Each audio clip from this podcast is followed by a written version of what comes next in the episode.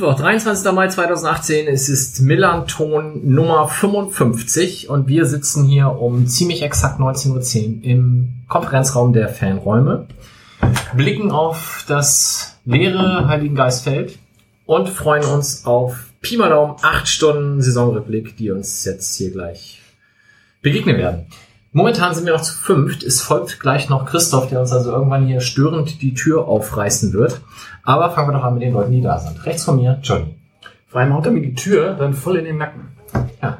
Das, hast du mich deswegen hier? Natürlich. Ja, schön. Ja, ich freue mich sehr, wieder hier zu sein. Ich habe heute ähm, Senfei zum Mittag gehabt und habe mir das so direkt auf Hose und T-Shirt gekleckert. Deswegen werden heute relativ wenig Kommentare zu deiner blöde Knochen kommen. Wie kann man denn das T-Shirt in den Gürtel stecken? Ich weiß, du bist über 40, Ich aber sonst Rückenschmerzen, wenn das frei hinten ist, dann Rückenschmerzen. ja. Weil es zu Der, der Rücken ist. muss ne? bedeckt sein bei mir. Soll ich dir beim nächsten Mal einen Nierengurt mitbringen? Ja, bitte. Macht auch vorne so ein bisschen schlanker. Super. Zu meiner Linken, Sven.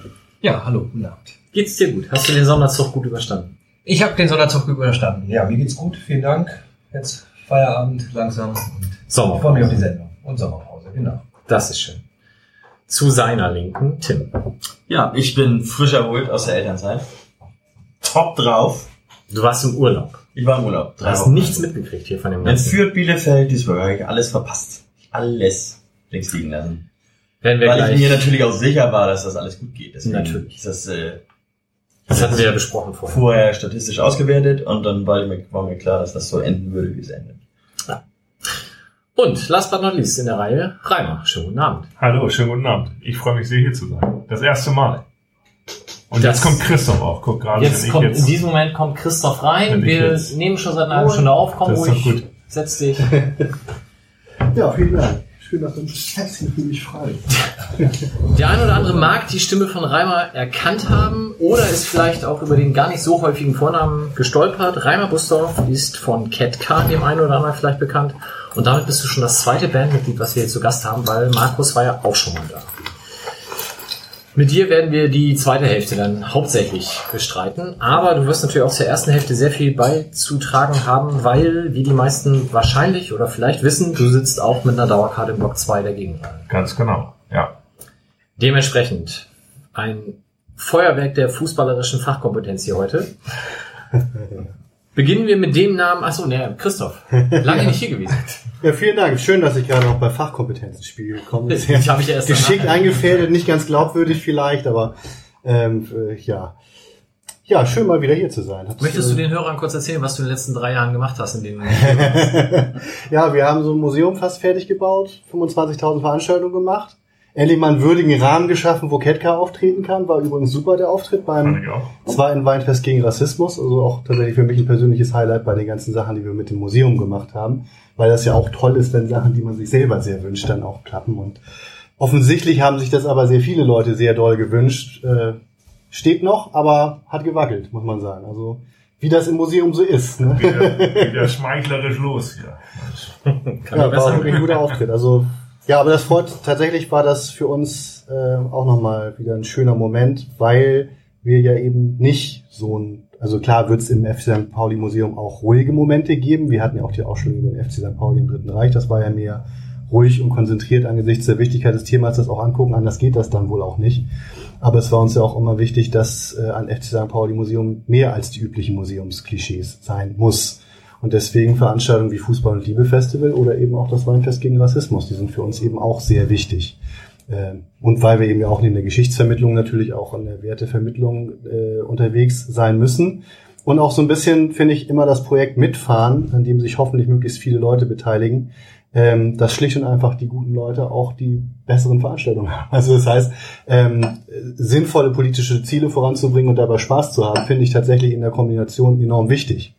Und ich glaube, dass wir da als Museum auch ein bisschen was zu beitragen können. Ja, und so. Und wir sind die da, Guten, das muss man ja immer wieder feststellen. Da, das ist die eine Sache, die ich auch immer ganz, ganz fest sehe, also und, und niemals in Frage ziehen würde, stellen würde. Damit haben wir jetzt aber auch festgestellt, wer aus der Reihe fußballerische Fachkompetenz heute fehlt. Das ist nämlich Justus, der aber in den letzten Tagen am meisten Fußball live von uns gesehen haben wird, weil der ist auf der USA-Tour mit der Profimannschaft und verschickt fleißig Fotos bei Twitter. Ähm, Und er gibt auch gute Ratschläge auf äh, Instagram. Ich weiß nicht, wer von euch das äh, gesehen hat. Äh, Du sollst dir Socken, wenn du sie gut findest, immer gleich so zwölf Mal kaufen, also zwölf Paar. Ja. Und dann alle anderen wegschmeißen, weil dann hast du nie wieder das Problem mit den einzelnen Socken. Das hat Justus heute geschrieben. Nee, das hat er vor, ich glaube gestern oder vorgestern, hat er das in die laufende Kamera gefragt, erzählt, als ich glaube, wie heißt der Paul Ripke ihn fragte, Mensch, Justus, und dein Tipp für die Leute da draußen? Kauft doch immer zwölfmal die gleichen Socken, habt ihr kein Problem mit Waschen. Ja, sauber. Scheint ja ein sinnvoller Tipp zu sein. Ja, Reise, Reisen bildet, ich denke auch. Weil Wenn man das jetzt hochrechnet, äh, der muss man eigentlich nur ungefähr drei Millionen Leute davon bekehren, dass es so ist. Und dann die nicht verlorenen Socken machen dann den Trip vollkommen, also da rechnet sich schon so. Natürlich. Selbst wenn es dem Verein sonst nichts bringt, ist die Sockensache aber gelöst. Ich weiß nicht, ob die das stimmt auf jeden Fall. Ich bin hier übrigens auch mit einer Mission hingeschickt worden, nur dass das auch klar ist. Ähm, und zwar eine, ich weiß nicht, ob sie das auch nochmal geschickt hat, wie ich das ihr nahelegte, an die, an die Chefredaktion quasi. Eine Hörerin sagte doch, dass wir ein bisschen aufpassen müssten, dass über der zu, also fraglos interessanten ähm, äh, Fußballkompetenz die Inkompetenz nicht zu kurz kommt. Also da habe ich dann gedacht, na, nächstes Mal bin ich wieder dabei. Könnt, da kann ich dir weiterhelfen. dann ist es natürlich besonders schade, dass Sebastian heute nicht da ist. ja, stimmt. Ja, also sie meinte halt so ein bisschen, dass wir ruhig blödeln dürfen. Wir wissen, wir haben, seit es diesen Podcast gibt, gibt's ja diese Diskussion, wie viel, wie viel ist zu viel, wie viel ist zu wenig. Und sie äh, meinte, zuletzt sei ein bisschen zu wenig geblödelt worden. Echt? Und äh, was ja gleichzeitig auch irgendwie ein Kompliment ist. Also dieser Podcast ist einfach zu, zu fundiert geworden. Und da habe ich ja doch, denke ich, zumindest dazu kann ich beitragen, am Fundament wieder ein bisschen zu wackeln. Also Johnny guckt so, als würde er sagen wollen, ich habe es dir doch erzählt. Ich bin weiterhin der Meinung, dass es eine krasse Einzelmeinung ist, aber gut. Das Naja, da steht eine krasse Einzelmeinung gegen die andere. Bisschen, wir haben jetzt zwei Stimmen. Endlich mal, jetzt haben wir zwei, zweimal Feedback. Genau, einmal, ey Leute, fasst euch mal kurz und einmal, boah, was ist mit euch los? Fasst euch lang, seid frei, trinkt Bier, also so in der Gegend war das. Also ich muss dazu sagen, ich bin am Donnerstag äh, zur Elf Freunde Saisonabschlusslesung eingeladen worden und habe im Rahmen der Veranstaltung festgestellt, dass das Niveau hier beim, beim Millanton durchaus relativ hoch ist, wenn ich das so direkt vergleiche, muss ich sagen. In Fußballkompetenz oder in Inkompetenz? Alles ist von, von, Fußball über, über Humor und Blödeleien und sonstiges, würde ich sagen, kann man schon ein klares Ranking machen. Ganz unten der Doppelpass im ehemaligen DSF, die Freunde-Veranstaltung und ich glaube, darüber thront schon auf jeden Fall eindeutig der, der Millanton. Wer war denn da? Fabian Boll, glaube ich? Fabian Boll war da, ähm, Holger Hieronymus Oh. und wie hieß er noch, der Torwart vom HSV und Hansa. Kargus? Ähm, Jetzt Ja? ein Nee. kleines Quiz hier in die Runde. Torwart Frankfurt. Piepenhagen. Piekenhagen. Piekenhagen. Piekenhagen. Genau. Piepenhagen ist mir da. genau. Ich hoffe, Fabian Boll hat das Niveaulevel dort aber nach drastisch nach oben gezogen. Eindeutig, ja, ja, sonst wäre es sonst wär's ganz traurig gewesen. Okay. Apropos Niveaulevel nach oben ziehen und uns mit Feedback beglücken. Ihr könnt alle am Dienstag, dem 7. August um 19.10 Uhr in den Fernräumesaal kommen. Da haben wir die nächste Sendung und dann auch live mit Publikum. Und zu Gast wird sein Timo Schulz, aktuell U17-Trainer beim FC St. Pauli. Der war ja auch schon mal da zur Vorbereitung, also unbedingt nochmal seine ähm, durchaus erheiternden Momente aus der Sendung nachhören. Das äh, werden wir da nochmal vertiefen. Außerdem, apropos Fußball- Fußballfachkompetenz, müssen wir grüßen Markus Koczynski. Und zwar dafür, dass er ganz offensichtlich die letzte Sendung des Millanton gehört hat und Sven zitiert hat. Magst du nochmal sagen, was du gesagt hast? Die Einstellung ist wichtiger als die Aufstellung. Und exakt das waren auch seine Worte zwei Tage später auf der Pressekonferenz. Wir haben uns alle sehr gefreut. Das Finden wir super. Adel. Wenn man helfen kann. Wenn du ihm dann gleich auch die Aufstellung dann hier noch mitteilen würdest und er die auch zitiert, dann haben wir. Fanladen sichert Klassenerhalt. Ich sehe das gerade so. Es war ja Ich hätte dann gern elfmal Color, also sag mal. es war ja auch das Motto das für die mal. Sonderzug. Auf mich oder nicht? So, und damit ihr auch mal was habt davon, dass ihr den Scheiß hier die ganze Zeit anhört, wir verlosen Karten. Und zwar am kommenden Dienstag, dem 29. Mai, in der Großen Freiheit spielen die Kaiser Chiefs. Ich habe heute versucht, meiner Kollegin anhand deren größten Hit einmal a cappella darzulegen, wer das denn ist. Ähm, Sie musste etwas lachen, aber hat sie es, glaube ich, verstanden. Sie geht nicht zum Konzert. Sie geht jetzt, jetzt auch nicht zum Konzert. Welches, welches würdest du als größten Hit sehen? I Predict Riot oder? Nee, ich hab- Oh mein Gott. Ach, das Ding. Oh Gott. Ja. Die älteren Sachen waren besser, wie immer. Naja, auf jeden Fall ähm, gibt es dieses Konzert, weil die Techniker Krankenkasse und Kiezhelden das Projekt Weltverbesserer ins Leben gerufen haben. Und auf deren Seite konnte man sich bewerben, indem man Leute vorschlagen konnte, die die Welt ein kleines Stück besser machen. Und dann darf man mit dieser Person, die man vorgeschlagen hat, dahin gehen. Die Seite ist aber jetzt bereits geschlossen und heute hier in der Sendung habt ihr zum letzten Mal die Chance, was zu gewinnen. Dreimal zwei Karten. Einfach in den Blogpost als Kommentar reinschreiben, ich will. Und dann werden wir uns bei euch melden. Karten gibt's dann wahrscheinlich am Montag per Online-Ticket, per Mail. Also wenn ihr kommentiert, dann bitte mit entsprechend korrekter und auch abrufbarer E-Mail-Adresse. Wir werden heute sprechen über das 1-0 gegen Bielefeld, über die Sonderzugfahrt nach Duisburg. Wir werden auf unseren gewagten Saisontipp aus der Saisonvorschau zurückblicken und das kann ich jetzt schon mal ankündigen, wird für uns erschütternd. Wir werden eventuell kurz die Relegation abhandeln, aber dann auf jeden Fall in der zweiten Hälfte uns länger mit Reimer und mit Ketka beschäftigen. Und beginnen werden wir mit dem Rückblick auf das Spiel gegen Bielefeld. Johnny, darf ich dich bitten, die Tondatei mit dem goldenen Tor von Yi Jong Park aus der 39. Minute abzuspielen? Sehr gerne. in die gegnerische Hälfte rein, Chipball, Richtung 16er, Duziak per Kopf dazwischen. Dann Pauli durchs Zentrum mit Flum und mit Park auf halb links. Park schon fast in der gegnerischen Hälfte. Schickt weiter vorne Dali. Dali links ist Neudecker, den er nicht einsetzt. Geht wieder ins Dribbling rein. Jetzt ist Neudecker auf, auf links reingespielt. An den 16er ran zu Park. Park am ersten vorbeizieht ins Zentrum und schießt ihn ins Tor! William Park! Was ein geiles Ding! Ja!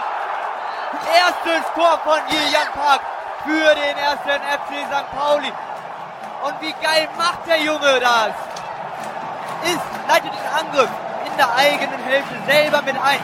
Sieht dann an den 16er, tunnelt auf halb links den Gegenspieler. Sieht, dass Matagos im Zentrum ist und sieht auch, dass Ortega die kurze Ecke ein bisschen aufmacht. Und genau da legt er den Ball flach ins Tor hinein, knapp von der Fünfer-Ecke. Ja, schmerzverzerrte Gesichter eben hier am Tisch als live schönen Gruß den ersten FC St. Pauli feierte für das erste Tor von Yi Jong Park, aber das kann in der Aufregung natürlich mal passieren. Christoph ist schuld, wie er gerade schon sagte. Ja, also, also immer wenn ich live äh, höre, freue ich mich ja sehr, dass ja der Beginn seiner Karriere als Moderator beim Kesselbraun Weißes zwei oder drei, Boah. jedenfalls bei einer, einem von fünf Kesselbraun Weißes war und deshalb, wo ja dann Wolf mit ihm eine Szene äh, äh, kommentiert hat und äh, da habe ich ja so eben, also mit der äh, mit der ersten, äh, vielleicht schenke ich ihm ja Mitgliedschaft im Museumsverein, Hat er auch schon da. Seminare oder so. Hat er auch erster FC St. Pauli gesagt? Ne? Ja, aber er hat Sank gesagt. Das muss man schon mal sagen. Das ist also schon mal der noch schlimmere. Also ich finde für mich lieber, lieber ein erster zu viel als ein Sank zu wenig. Also das ist so in meiner persönlichen Fauxpas-Hierarchie ist es jedenfalls so.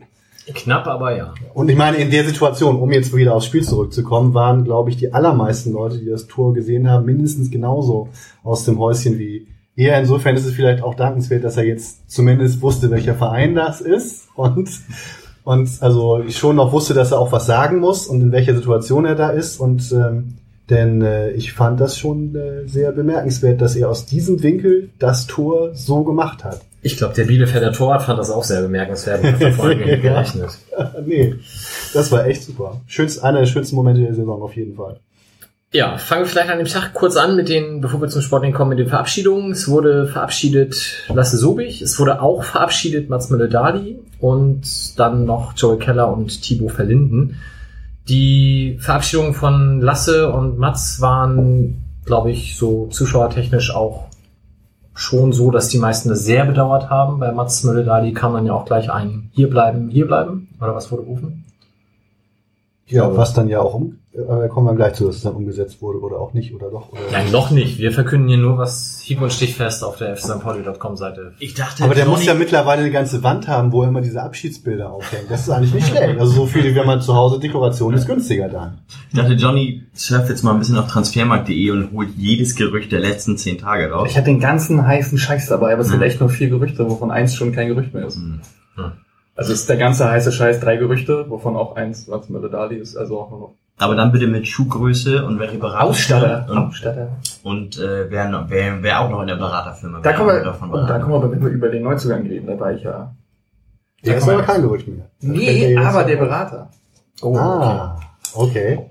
Ja, das finde ich auch gut. So dieses, dass man schon mal so Sachen vorab raunt, damit die Teasern. Leute dranbleiben. Wir müssen mehr teasern, ja. Mehr teasern. Also käme wir, wir können jetzt schon mal teasern, die furchtbar schlecht gemachte Verabschiedung des MSV Duisburg von seinen Spielern. Da fand ich, ist mir nochmal klar geworden, wie gut wir das in den letzten Jahren eigentlich machen.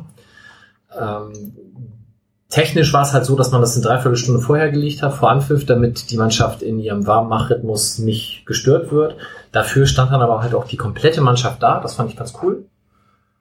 Bis dann Lasse und Mats verabschiedet worden waren und dann sind alle zum Aufwärmen gegangen und dann hat man halt Joel Keller und Thibaut Verlinden auch noch eben so ein bisschen verabschiedet. Das war so ein bisschen lieblos. Wirkte das auf mich zumindest, aber vielleicht dem Status der Spieler auch im Vergleich zu den anderen beiden tendenziell eher angemessen. Vielleicht hat man Joel Keller auch einfach nur schnell durchgeschoben, weil in dem Moment bewusst wurde, dass der ja keinen Fußballplatz betreten darf, weil er noch gesperrt ist. In seiner, seiner, seiner gelb-roten Karte da aus, aus dem U23-Spiel.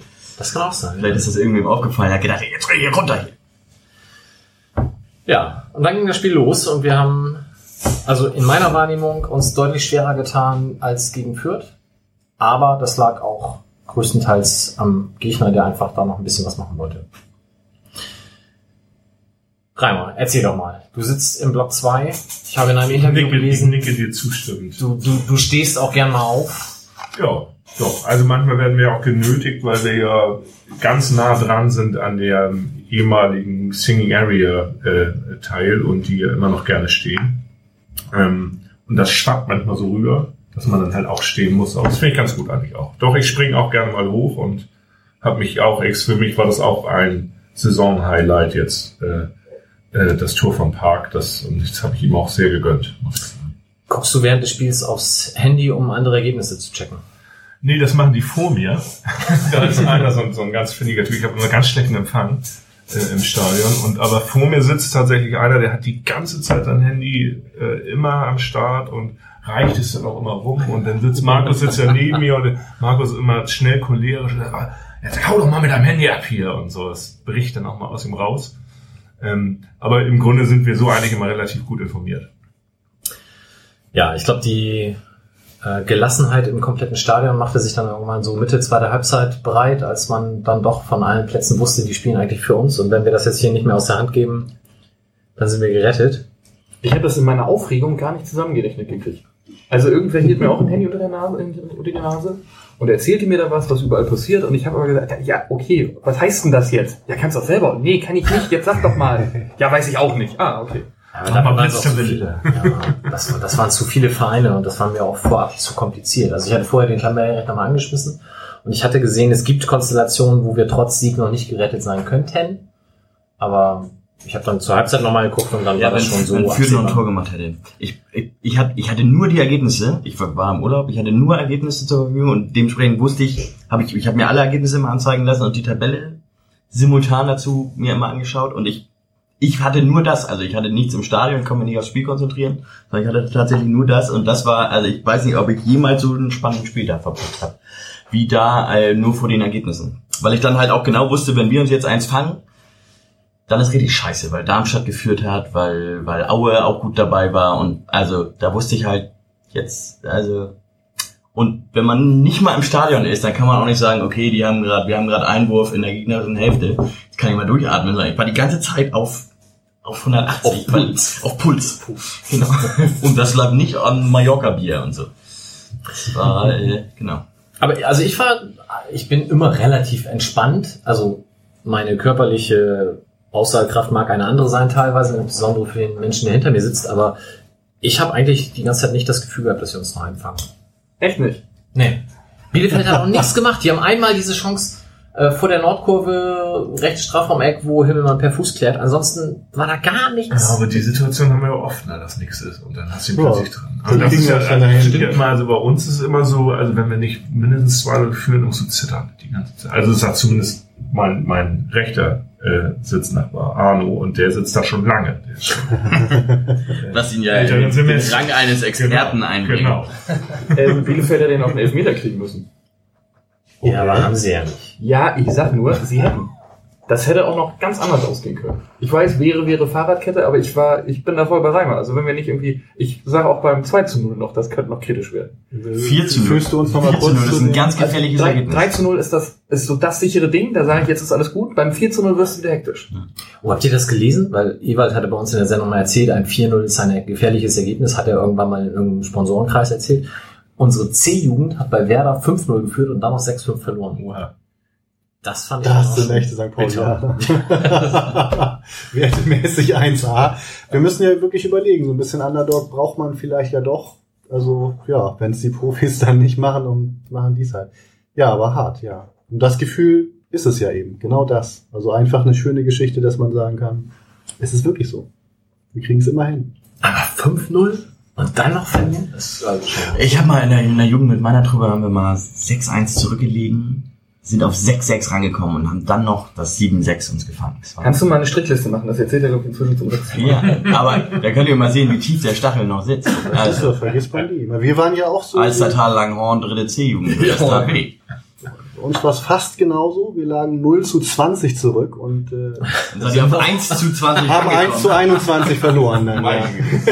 Das war super, Elfmeter-Tor dann. Also das war, ähm, ich war Verteidiger, durfte den Strafraum nicht verlassen, also quasi. Oder konnte es auch nicht, ich war Libero. Das gab es damals noch. Daraus können Hörer einiges über mein Alter schließen.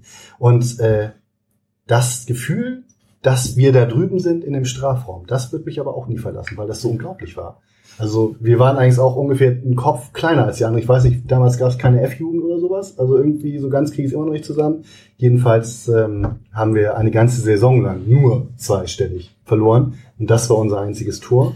Und das war schon ein sehr, sehr, sehr außerirdisches Erlebnis. Also der Weg zum FC St. Pauli-Fan war früh vorgezeichnet bei dir. Allerdings, ja. Also dieses Underdog-Ding habe ich sowas von reingeprügelt. Selbst wenn wir 20 Mal in Folge deutscher Meister werden, worüber ich mich ausdrücklich freuen würde, äh, würde ich immer noch glauben, dass das irgendwie eigentlich nur der Prolog zu einer ganz großen Tragödie ist. Die dann, vielleicht kann man es bei den Bayern jetzt auch sehen. Die fangen jetzt ja auch mit dem Verlieren an. Und Ja, das wird Saison. ganz schön schwer ankommen. Scheiß Saison, nur deutscher Meister. Ja, Ähm, eben. Also das, wie geil ist das irgendwie? Du sitzt zu Hause in deiner Bayern-Bettwäsche und kannst nicht schlafen, weil verdammte Axt nur Meistertitel. ich kenne das aus, aus persönlicher Erfahrung.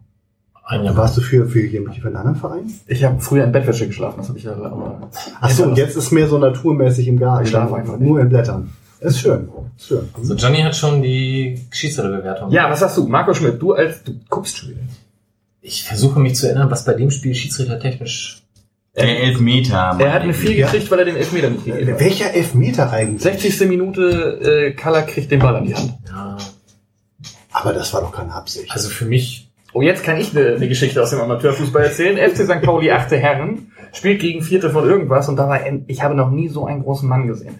Ein sehr langer, wirklich sehr, sehr langer, sehr dürrer Herr. Und der hatte so Beine, die konntest du in einer Colaflasche waschen, ne, weil die so dünn waren. Und der hat aber dann, ist er irgendwann mal abgesprungen und wollte den Kopfball und hat ihn an die Hand gekriegt und der Schiri wahrheitsgemäß sagt, na gut, komm, das ist halt blöderweise Handspiel, das muss ich dann wohl pfeifen. Und dann brüllt der quer über den Platz. Ja, aber doch nicht mit Absicht. Und alle so, oh, dumm. Spiel ruhig weiter. Kannst du dir an die Szene erinnern? Ich habe ich hab die irgendwie komplett vergessen. Ähm, ich, hab, ich weiß, dass es dann auch gleich wieder einen Raum gab und wieder SMS gebimmelt und dann die Leute, die vom Fernseher saßen, Hm. gleich mitgeteilt hat, hätte er pfeifen müssen. Also, Ich habe es erst danach, also ich habe mir danach die Zusammenfassung nochmal angeguckt, im Stadion selber ist auch überhaupt gar nicht wahrgenommen. Aber danach habe ich gesagt, na ja, ist jetzt nicht so schlimm, dass keine Kamera da war. Ja, also im Stadion habe ich natürlich auch gesagt, pff, Quatsch. Aber ich glaube, ich sag mal so mit Videobeweis nächstes Jahr, der ja noch nicht live umgesetzt wird in der zweiten Liga, sondern nur in einer Testphase, hätte es da vielleicht im Nachgang Kommunikation gegeben. Boah, den Spieltag möchte ich so aber nicht erlebt haben. Stell dir mal vor, dann, oh, 1-1 und oh, ich krieg nachträglich noch eine Herzattacke, wenn ich mir das, weil dann wäre es ja richtig. Also dann wäre hier auf Malle aber endgültig die Insel abgebrannt, glaube ich, ne? Da hätten wir in Duisburg gewonnen. Ja, trotz, der Schmidt als Schiedsrichter, Ja. ich fand den gut, der hat viel, der hat das, die Spielbewertung gleichmäßig durchgeführt, also er hat keinen übervorteilt, er hat auch viel laufen lassen an sich. Ähm, das fand ich schon in Ordnung. Ja. Das ist auch deine Einschätzung. Das ist von deinem Zettel abgelesen. Von meinem Zettel jetzt genauso vorgelesen.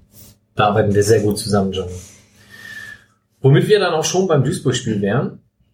Kann ich noch Ah, zu möchtest diesen beiden Heimspielen, Gräuter Fürth und Bielefeld was sagen und auch bei Regensburg war ja auch schon, dass mal ganz grundsätzlich, dass äh, ich finde es ja gut, also ich fand die Leistung von Kalla auch beeindruckend, äh, vom kämpferischen Einsatz her. Bielefeld oder Fürth? Oder über alles? Fürth vor allem, Fürth, weil Regensburg fand ich ihn auch schon gut. Ich muss aber dazu sagen, es ist ein Armutszeugnis für den Rest der Mannschaft, wenn die so einen Typen überhaupt in der Mannschaft brauchen, damit die sich den Arsch aufreißen. Finde ich persönlich. Das sollte, eigentlich sollte das die Grundeinstellung aller elf Spieler auf dem Spielfeld sein. Von Anfang an. Da kommen wir jetzt in der Formulierung Color zu schlecht weg, aber ich glaube, so meinst du das Ja, nicht. so meine ich, so meine ich gar nicht. Ich meine mein gar nicht, Mensch, hier, sondern es ist ja, ich, ich heb das auch äußerst positiv hervor und vielleicht brauchst du so einen äh, aggressive Leader irgendwie im Team, vielleicht, aber rein theoretisch könnte ja jeder Spieler von Anfang an so spielen. Ich meine jetzt auch gar nicht die fußballerische Komponente, sondern ich meine den, den Kampf, den, den, den Einsatz, den er reingebracht hat in die Truppe. Das war ja vorher, war das ja ein lebloser Haufen. Und dann kommt Kalla mit rein und belebt die alle.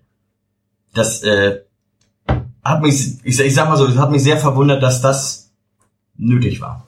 Mhm. Aber es gab auch einen Knick im Laufe der Saison. Ne? Also man muss ja dann irgendwie auch beobachten. Das war ja nicht immer so. Also ich erinnere mich ja am Anfang auch, dass Sobota sich da auch irgendwie viel mehr reingehauen hat in, in, in, ins Spiel, als, als das jetzt in letzter Zeit der Fall war. Also ähm, Der ja nun auch am Ende nicht da war, da dann gab es eine längere Phase, wo Ja, ja, Sobek klar. auch nicht dabei war. aber vielleicht braucht man dann genau so einen, der da irgendwie nochmal neuen Wind reinbringt. oder? Ja, aber es ist doch, ich finde es ist doch, findet ihr nicht, dass das schade oder, oder traurig ist, dass die, Doch, dass man sich nicht selber als Spieler so motivieren kann, Mensch, ich spiele hier am Millantor, scheißegal, wo ich spiele, rein theoretisch, sondern ich spiele hier Fußball für meine Truppe und ich will hier gewinnen, weil verlieren ist scheiße.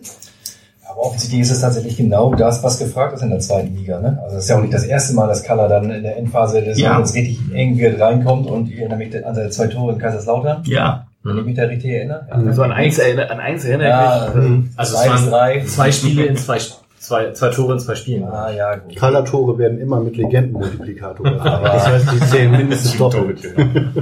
Also es ist nicht das erste Mal, dass er dann aus dem Hut gezaubert wird und dass es funktioniert. Und e- eigentlich ist das offensichtlich so ein bisschen das Problem der Mannschaft ja auch gewesen, dass das dieser fehlende Biss und der Charakter über die Saison. Und wenn du siehst, dass wir gefühlt ja auch seit Jahren hinter Sandhausen stehen und wenn man die äh, Kaderwerte und die, die, den vermutlichen Lizenzspieler-Etat vergleicht und so, dann hinkt das ja irgendwie. Offensichtlich brauchst du Leute, die beißen. Das scheint in der zweiten Liga mehr wert zu sein als technisches Vermögen oder irgendeine Fußballvita, die du bis dahin hingelegt hast. Also schade ist das auf jeden Fall und ich glaube, von der Qualität her wäre es wahrscheinlich nie so einfach gewesen, wie dieses Jahr aufzusteigen, um jetzt das ganz große Fass wieder aufzumachen. Aber du hast, ja, im Endeffekt, wie, wie Reimer sagt, diese Delle in der Saison irgendwann gehabt. Wahrscheinlich auch kam da viel zusammen. Dann Buchtmann, der auch auf dem Platz immer irgendwie so ein bisschen Willen ausstrahlt im Vergleich zu anderen, hat dann auch gefehlt durch die Verletzung. Und dann kommst du vielleicht auch tatsächlich als Mannschaft in so eine Negativspirale des fehlenden Willens und dann, wa- was halt für mich so frappierend war in ganz vielen Spielen ist, in dem Moment, wo wir das Gegentor fangen, siehst du, wie die Schultern 20 Zentimeter runter sacken. Und das war sicherlich so eine Mentalitätsfrage. Und da war sicherlich Schnecke einer, der das gar nicht erst zugelassen hätte, beziehungsweise als es dann unentschieden stand, durch seinen Willen halt auch dafür gesorgt hat, dass wir das Tor vorne machen. Und natürlich hast du deine beiden Spielen auch so ein bisschen Spielglück, dass du halt das Tor machst gegen, gegen Fürth ja auch sehr früh. Aber klar, schöner wäre, wenn wir da mentalitätstechnisch elf Colors auf dem Feld hätten. Haben wir aber nicht. Ich meine, das mit dem, Psychologe dann, ne? Der kommt dann doch jetzt irgendwie auch, ne? Wurde Man- darüber nicht. ja, man, man plant jetzt mal jemanden ranzuholen. Man wollte den nicht mitten in der Saison holen, weil dann kann sich ja kein Vertrauensverhältnis ein aufbauen. Aber so ein Mentalitätscoach dabei, der dann halt ein bisschen auf Wunsch mit den Spielern spricht, nicht auf Völlig überfällig schon. Christoph Daum. Hätten die mal, hätten die mal den Übersteiger 128 gelesen, da, hab ich, da haben wir, hatte ich ein Interview geführt mit so einem Ich frage mich, ich frag mich manchmal, ob du einfach so die Nummern dir ausdenkst. Oder ob das, ob das irgendwann gucke ich das wirklich nach. ähm, Wobei, wo, wo, welcher Nummer seid ihr jetzt? 129. 100, 132 ist beim letzten Heimspiel erschienen. Ah, okay. Äh, Das äh, heißt, dann vielleicht lesen sie ja auch wirklich jeden Übersteiger, aber sie lesen halt langsam. Was ist denn, dann könnt ihr jetzt ja schon sagen, welche Maßnahmen als nächstes kommen, wie aus Heft Dann 129. muss rechtzeitig kommen. Ja. Ja, ja. äh, nach einem Tor so die Schultern hängen lassen, finde ich noch gar nicht mal so schlimm. Aber es gibt ja auch Spieler, und ich habe das während der letzten Sendung mehrfach angesprochen, die das auch auf dem Feld nach einem verlorenen Ball oder nach einem Pass, der nicht ankommt, tun. Und dann auch einfach stehen bleiben. Und da sehe ich halt schon ein riesiges Problem. Waldemar Sobot hat das zwischenzeitlich in der Saison auch mal dr- drin gehabt, dass er da nicht mehr so glücklich mit war. Und der hat sich dann aber wieder gefangen und selber gesagt, okay, das funktioniert nicht. Und wir haben aber auch andere Spieler, die das halt jetzt sehr intensiv an den Tag legen, mit denen müsste man dann vielleicht nochmal reden. Sagt keine Namen. Boadus ist übrigens für Marokkos Nationalelf quali qualifiziert, hätte Ja. ich fast gesagt. Wie Nominiert. kommst du jetzt auf den? Alagui hat früher übrigens, glaube ich, auch tunesische Nationalelf gespielt, aber ist ja unabhängig. Auf Alagui lasse ich immer noch nicht kommen. Egal. Ich möchte nochmal zurückkommen zu dem Ach so. Legendenmultiplikator. Das fand ich sehr schön. Dass, äh, dass ein Tor von Color mehr wert ist als ein, als ein anderes Tor. Den auch in die Tabelle und es sieht schon wieder ganz anders Ja, genau. aus. Auch die Ausstellung, Aufstellung fällt dann wunschgemäßer auf, aus, also jedenfalls Wir müssen das aus Fansicht, denke ich wir mal. müssen das der UEFA beibringen, weil nächstes Jahr gewinnen wir den DFB-Pokal. Dann Ja, qualifizieren wir uns für die Home, Homegrown Europa League. Da stehen Übersteiger Wenn Homegrown 133. Players Tore machen, dann zählen die doppelt. Ja. Und dann ist nämlich sowas die Auswärtstorregel und der Color-Multiplikator. Wenn wir dann 1 zu 6 bei, weiß ich nicht wem verlieren, da in Nizhny Novgorod, dann ist es eigentlich unentschieden aus. Du kannst die perfekte St. Paulianische Saison dann spielen, weil ein Sieg dann genügt, um die Klasse zu halten und ansonsten kriegst du erbarmungslos auf die Fresse und kannst nicht als Underdog. Genau, du kriegst auch, du kriegst nicht nur, das Tor von Color zählt nicht nur doppelt, das bringt auch zehnmal so viele Punkte.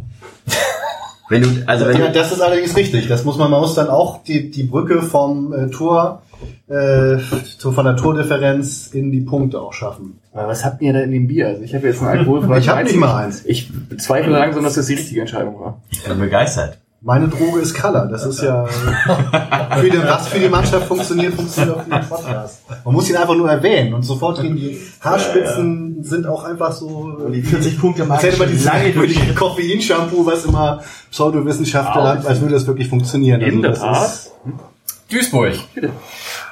2-0 verloren. Moritz Doppelkamp, 45. plus 2, Christian Gardner, 90. plus 5. Ich glaube, mehr müssen wir sportlich nicht erzählen. Es hat keine Sau mehr interessiert. Leider auch auf dem Platz bei unserer Mannschaft festzustellen. Wie war denn das Wetter in Duisburg? Scheiße. Also ich habe noch, das ist, das kannst du nicht vorstellen. Im Stadion selber habe ich mich gefragt, warum ich das überhaupt mache. Du fährst halt los bei strahlendem Sonnenschein und trinkst in Ruhe ein Bier und kommst da an und es ist, wie du dir den Ruhrpott vorstellst. Es ist grau, es ist kalt, es ist nass. Wahnsinn. Das denken die Ruhrpottler über Hamburg übrigens, glaube ich. Es stimmt ja auch sonst, aber in diesem Fall komplett verkehrte Welt. Ja, also es fuhr ein Sonderzug. Ach, das hätte ich vielleicht noch sagen müssen. Ich hatte ja vorher diese dusselige Wette begonnen, dass wenn wir gerettet sind, ich mich im Katzenkostüm in den Sonderzug begeben würde. Das habe ich dann auch gemacht. Ich habe diverse dumme Blicke geerntet, völlig zu Recht und habe mich auch ein bisschen geschämt. War alles so ist im Stadion auch noch? Nein, ich habe vorher halt gesagt, ich will hier nicht so einen Junggesellenabschied-Scheiß machen und dann zu Recht im Block auf die Fresse kriegen. Ähm, habe dementsprechend mich in Altona ganz schambewusst an der anderen Gleisseite entlang ganz schnell bewegt. Um, Auf allen vier. das wäre stilecht gewesen, aber nein.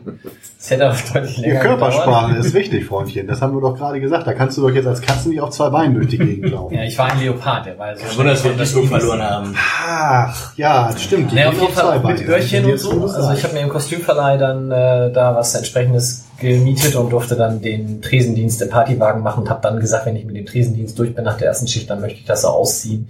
Oha. Weil hinterm Tresen kann ich das jedem erklären, warum ich so bescheuert aussehe und der kann mir dann im Zweifel danach immer noch eins aufs Maul hauen, aber wenn ich dann erst ein freier Wildbahn bin, dann möchte ich das wirklich nicht mehr tragen. Hattest du was drunter jetzt mal so aus, auch für unsere Ja, Ein Leopardschlipper?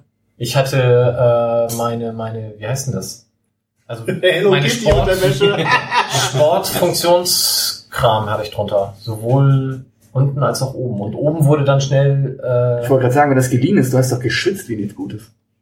ja, deswegen hatte ich das ja drunter, damit das nicht komplett versaut ist. Wobei ich glaube, Die These in geliehenen Klamotten schwitzt du mehr als in deinen eigenen, finde ich auch total super. Die müssen wir eigentlich Außerdem auch noch Also würde ich sagen, ist im Sonderzug ist auch neben dem Schweiß, der ja sowieso andere kommt, Gerüche. Definitiv. So, das- Nee, das verstehe ich. Partywagen. Das wollen. verstehe ich nicht, das müssen wir nachher mal erklären.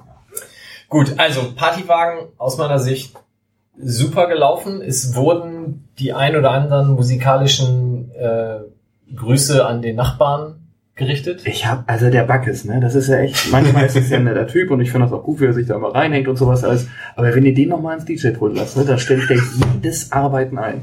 Also denn ich, wir melden uns ja jedes Jahr gerne freiwillig, wir machen dann, wir helfen dann ja auch beim Einladen und so, aber wenn der noch einmal die Musik macht, das ist ganz witzig, wenn er einmal Mike Krüger anmacht, dann ist das Thema auch durch und dann alles, aber ich habe ja fast nach einer Stunde, wäre ich fast ausgestiegen. Er hat das ja ganz geschickt aufgebaut über die Jahre. Er ist ja sein eigener Organisator. Ist, von daher ist es das perfekte Verbrechen. Fuchsig, stimmt. Kapitalismus. Wie oft gab's denn Mike Krüger und wenn ja, welchen Titel? Und Aber Mike Krüger war das kleinere Übel in dem Fall. wer, wer wird deutscher Meister? Auch, ja. Dreimal in Na. meiner Schicht. Ich hätte viermal. HSV ist meine Frau, wurde zweimal gespielt mindestens. Dreimal. Also gefühlt natürlich lief das immer, weil immer wenn du irgendwie das aufgedreht hast, hast du gemerkt, oh nein, er ist immer noch da. Er hat zugedreht. Aber drei, vier Mal kann man garantiert.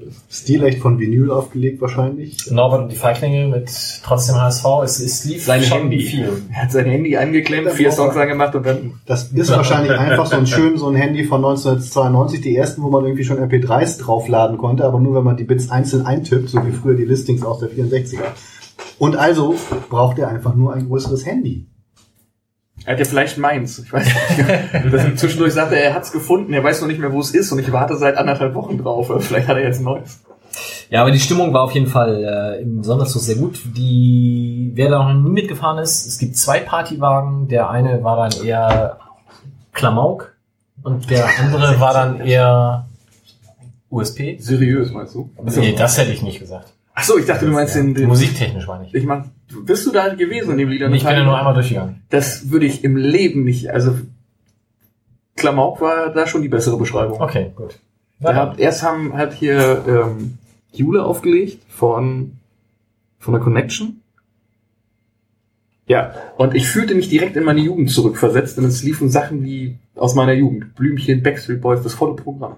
Das, was nachher die alte Schule auch nochmal gespielt hat. Ja. Also, also das ist seriöse Musik. Das war der seriöse Wagen. Ich würde gerne einmal Seriös kann ich ja nachher tauschen. USP. Das ist ja hier echt so zwischen Klamauk, Klamauk und Inferno. Das heißt, es war also wirklich, es war so quasi ein Themenzug auch.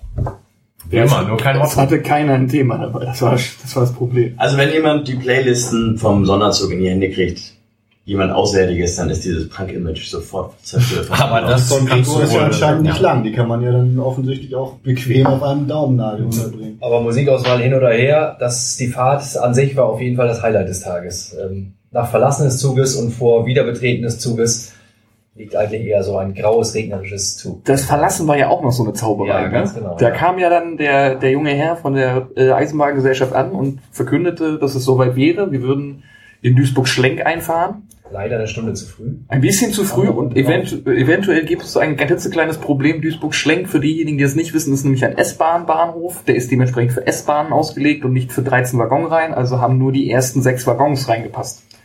Dementsprechend entstand ein klitzekleines Nadelöhr äh, hinter dem Partywagen, weil da dann alle anderen hinten raus mussten. Das war nicht so ganz so gut organisiert. Dementsprechend waren die letzten halt draußen, als die ersten schon fast da waren. Ähm, das war, ich weiß nicht, Aber man wollte ja auch gar nicht raus sein aus dem... Nee, in der Kombination mit dem Wetter wäre noch eine Stunde im Zug verweilen durchaus eine gute Idee gewesen, aber der Regenradar sagte halt voraus, es wird sich bis Anpfiff nicht ändern. Und äh, das Problem war dann ja auch, dass der Zug dann ja nach, ich weiß nicht, nach 20 Minuten dann auch das Gleis räumen musste und ich glaube in Düsseldorf wurde der Düsseldorf, gefahren, ja. Darf ich fragen, ob es der Regenradar oder das Regenradar ist, um das Thema von vorhin wieder aufzunehmen? Das Radar. Ich hätte das Radar gesagt. ja, habe ich der gesagt? Hm. Hm. Also, dem Radar. Der, der Radar.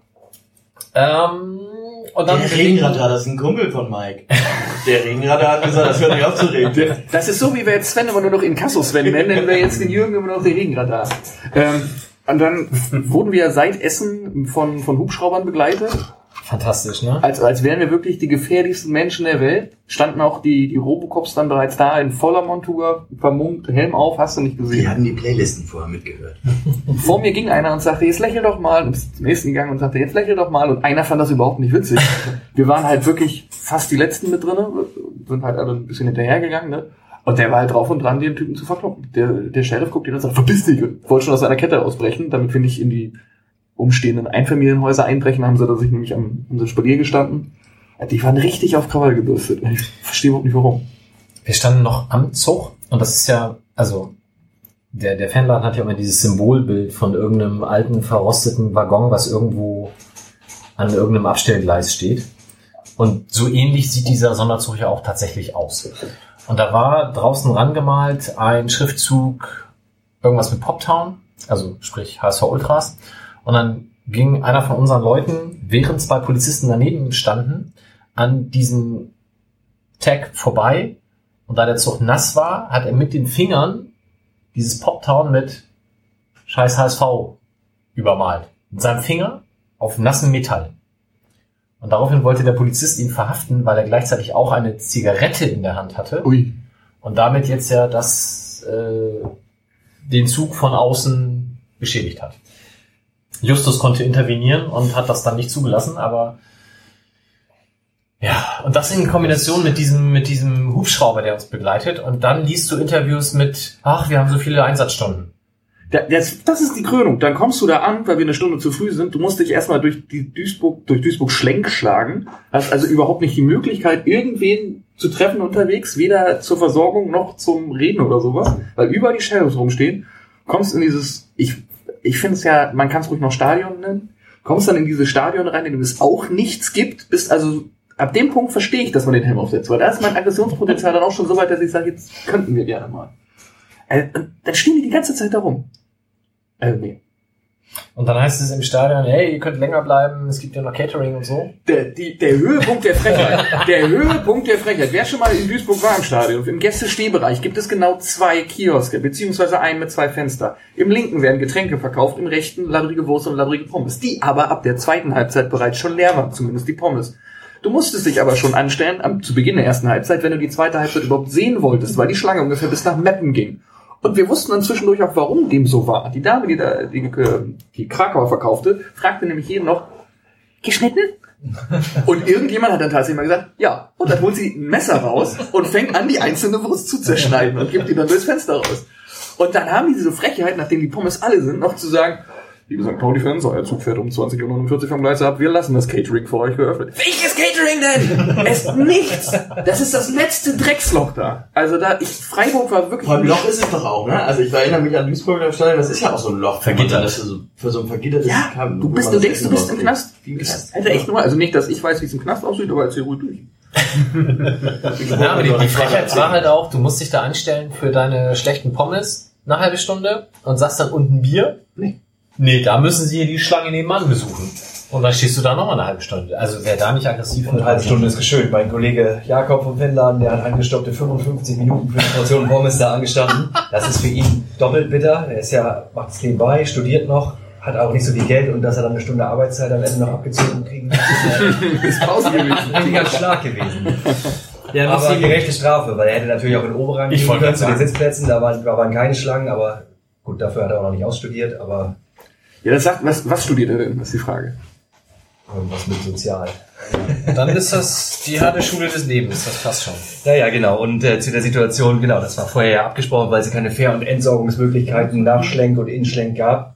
Ähm, hatte der Verein MSV angeboten, um die Situation zu entspannen, das Catering länger, länger aufzulassen. Neben den Schlangen war da ja tatsächlich das Problem, dass die Pommes als Nahrungsquelle alle waren mit Abpfiff und dass das Bier alkoholfreies war. Und dass man damit natürlich den 900 äh, Mitfahrerinnen und Mitfahrern im Sonderzug keinen allzu großen Gefallen tut, war eigentlich absehbar und so war das Stadion dann auf 17.25 Uhr berechtigterweise leer.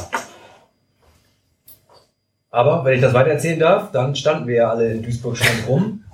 Oh, Und die Polizei stellte fest, wie eigentlich auch drei Wochen vorher schon immer und immer wieder kommuniziert, dass es dort überhaupt keine Möglichkeiten gibt, sich was zu essen, geschweige denn Getränke äh, äh, ranzuschaffen.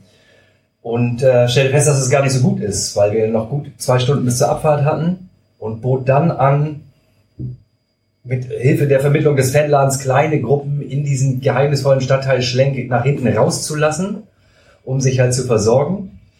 Ähm, woraufhin dann auf einmal die ganze Kette aufging, alle Leute auf einmal losmarschiert sind.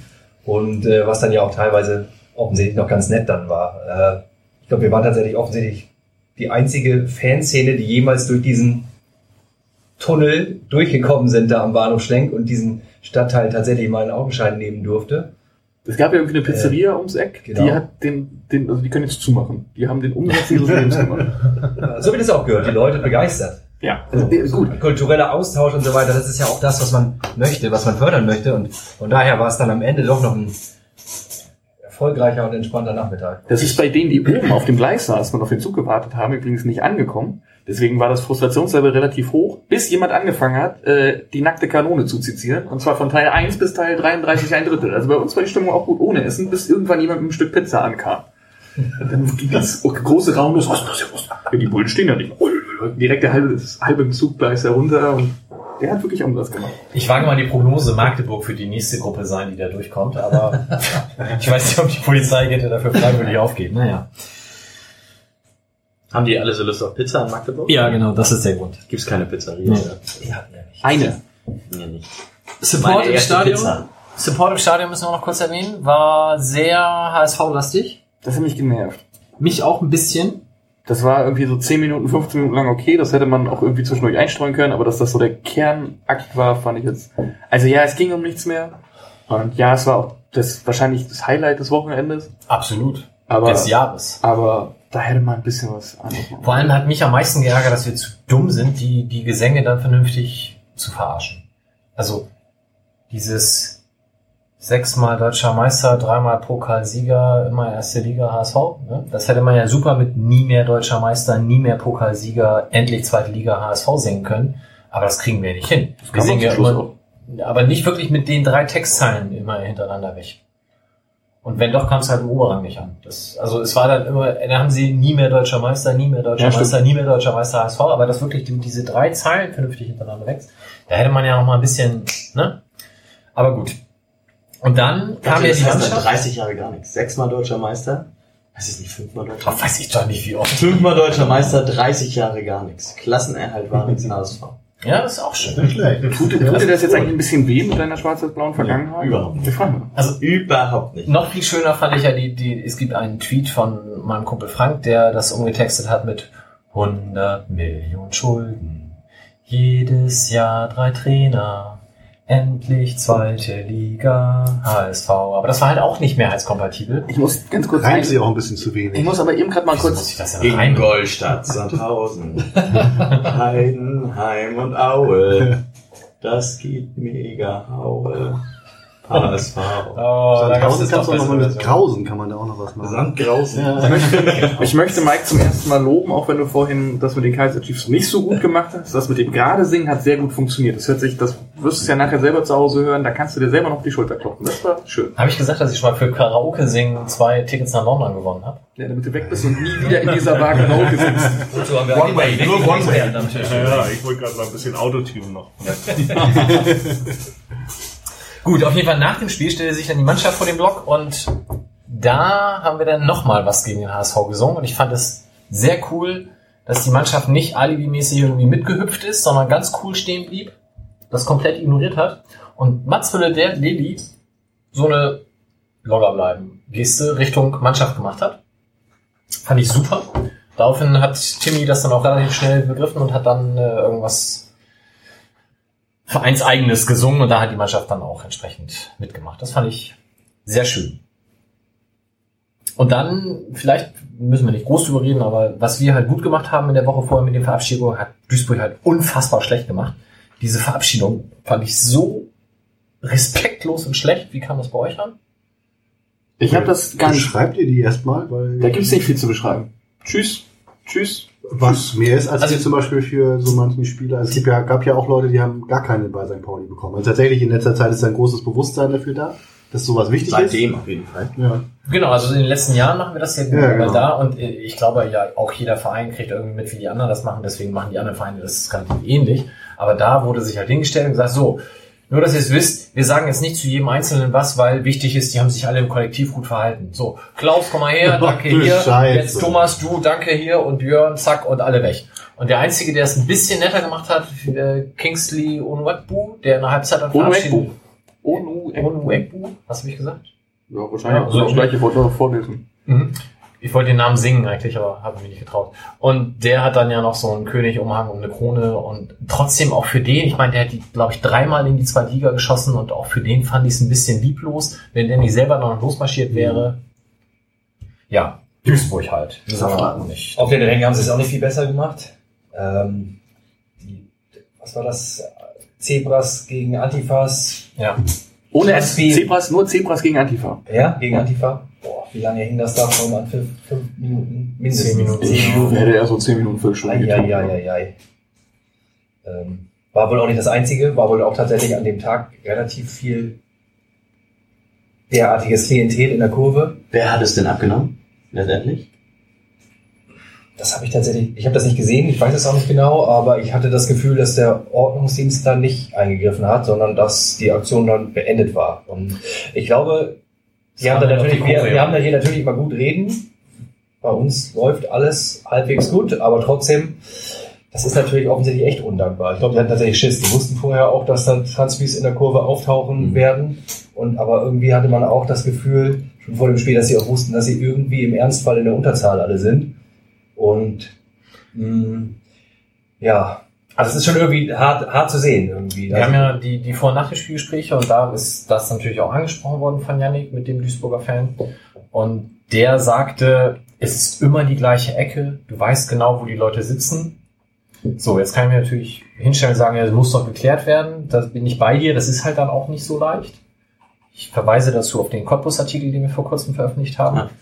Ähm, aber wenn du das auch als Verein weißt, kannst du doch auch entsprechend die Ordner instruieren. Ich erwarte dann ja noch nicht mal, dass da irgendwie der 16-jährige kleine Antifa hingeht, der sich da im Zweifel sonst nur einen körperlichen Verweis holt.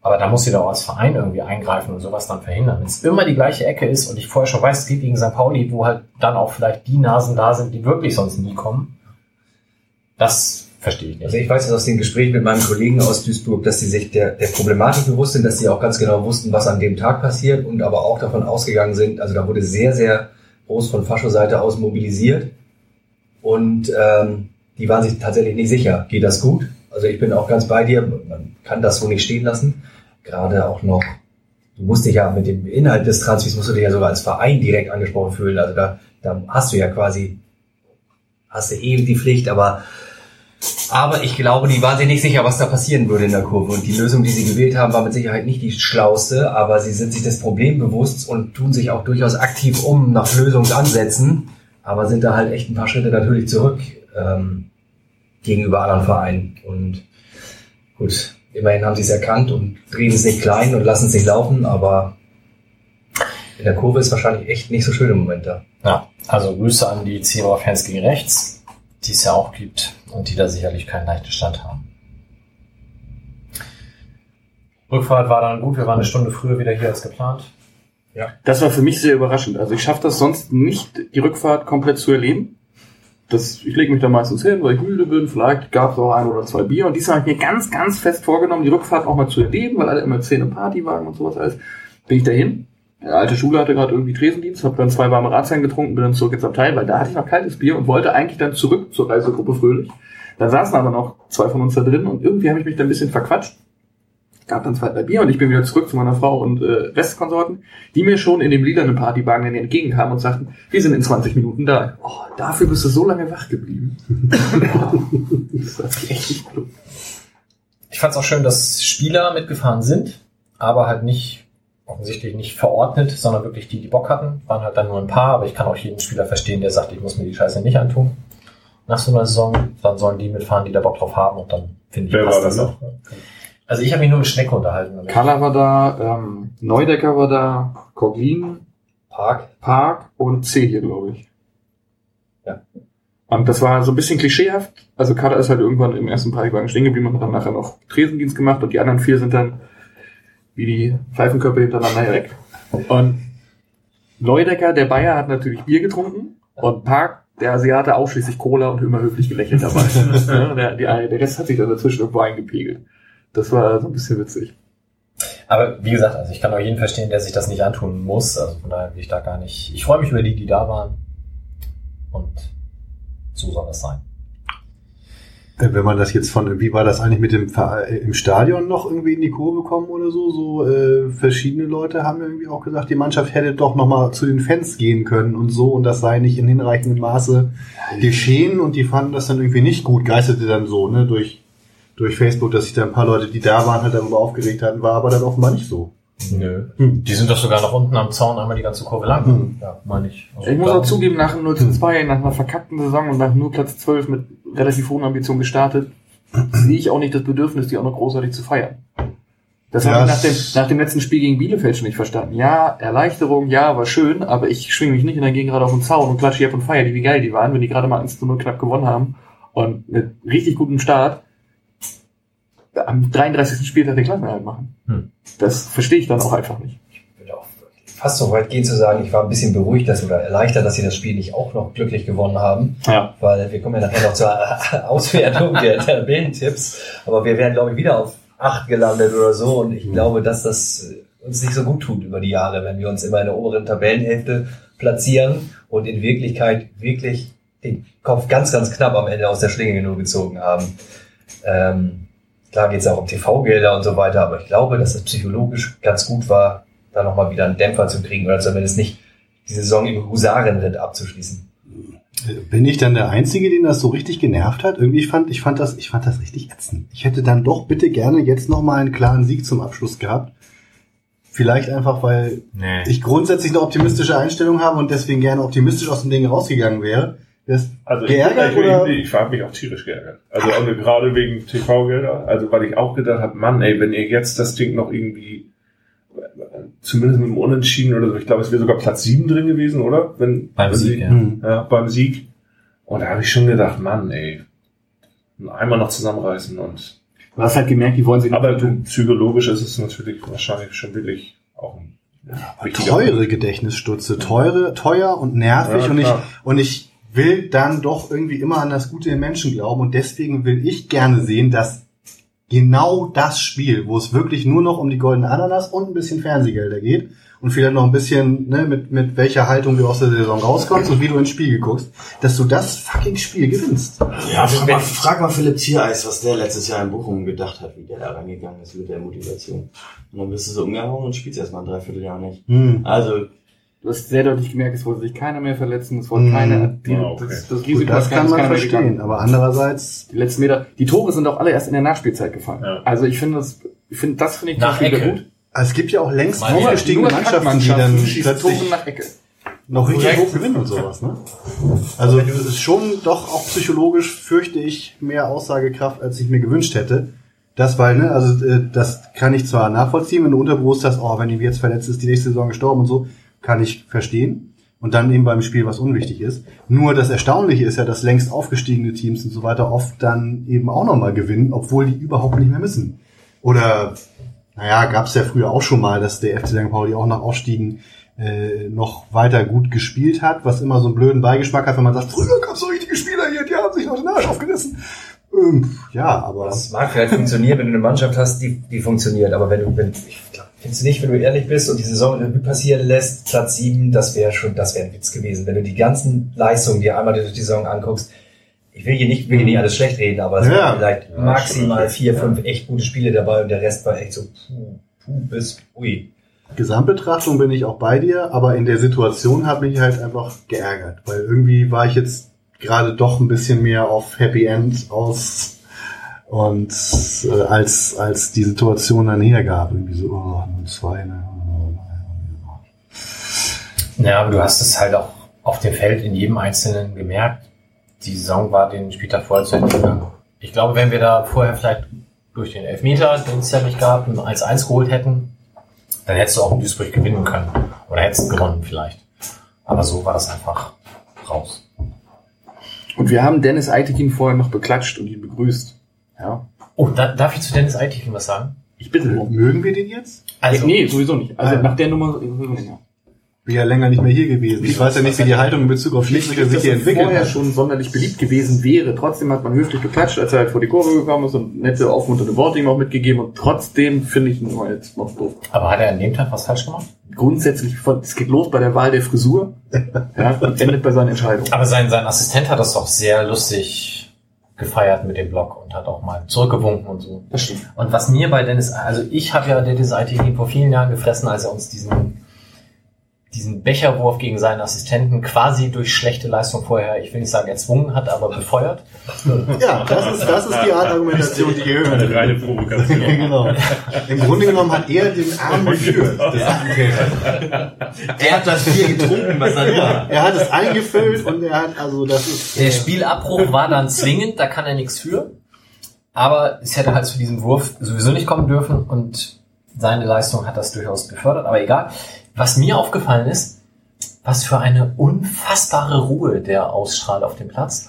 Und vor allem, man sagt das im Schiedsrichterbereich immer, man läuft die Diagonale aus. Und das hat der gemacht. Der ist die ganze Zeit, ist er in einem ganz langsamen Tempo. Wenn der Ball auch ins Ausgetrudelt ist, ist er seine Diagonale zu Ende gelaufen und ganz langsam hat er sich umgedreht und wieder in die Richtung zurückgetrabt. Und das, ich als jemand, der auf dem Kreisliga, Kreisklassenplätze im Bad Segeberg immer froh ist, wenn er mal so einen Meter weniger laufen muss. Ähm, ich fand das durchaus beeindruckend. Ich Das ist wusste aber auch so ein Kennerding wie von Leuten, die so, es gibt ja so, so ganz merkwürdige Feinschmeckergerichte. Die mögen auf der Welt fünf Leute, weil das so ein Kennerding ist. Und du musst das ungefähr 20 Jahre lang essen, bis es dir schmeckt. Das kommt mir jetzt auch so ein bisschen so vor. Du bist jetzt aber schon so drin. läuft die Diagonale. Der Der Lauf. Diagonale! Mann, und wie er die Karte, die Kartenführung eingeht. Ja. So läuft man die Diagonale denn aus? Ja, Kannst du das mal vormachen? Weil da, weil da, Entschuldigung, weil da ein Affe im Kopf ist, der dir die ganze Zeit sagt, du musst die Diagonale laufen, du musst die Diagonale laufen. Es ist tatsächlich bei Schiedsrichterbeobachtungen häufig dann eine Rückmeldung, du bist heute Diagonale nicht gut ausgelaufen. Ist es so? Ist Äh, tatsächlich. so. äh, tatsächlich darfst du es ruhig gern erklären. Also, also wie, wie denn? Weil da stehen Naja, ja auch also Spieler dazwischen. Was machst Nein, du, die wenn Diagonale ein Fußballer deine perfekte Diagonale stört? Da musst du den ja quasi Genau, da gibt's ja auch noch einen Ball im Spiel. Wenn der Ball auf einmal in die andere die Richtung geht, dann musst du die Diagonale erst noch auslaufen. Das heißt, du rennst zur gegnerischen Eckfahne. Und dann das Problem der, der ist. Seiten, das wogt ja auch hin und her. Das ist ja, äh, kann man den Spielern dann sagen, kleinen Moment, erst die Diagonale fertig, danach. Diagonale auslaufen. Die erste Frage ist ja, warum läuft man denn überhaupt eine Diagonale? Also Das ist doch klar mit den Ja, wenn ich Diagonalen Das ist laufe, hast du vielleicht genau, doch ein ne? bisschen zu viel. Das kann ich das kurz sein. Ne? für die hier Anwesenden visualisieren darf, hier die Hälften werden ja jeweils vom Linienrichter abgedeckt.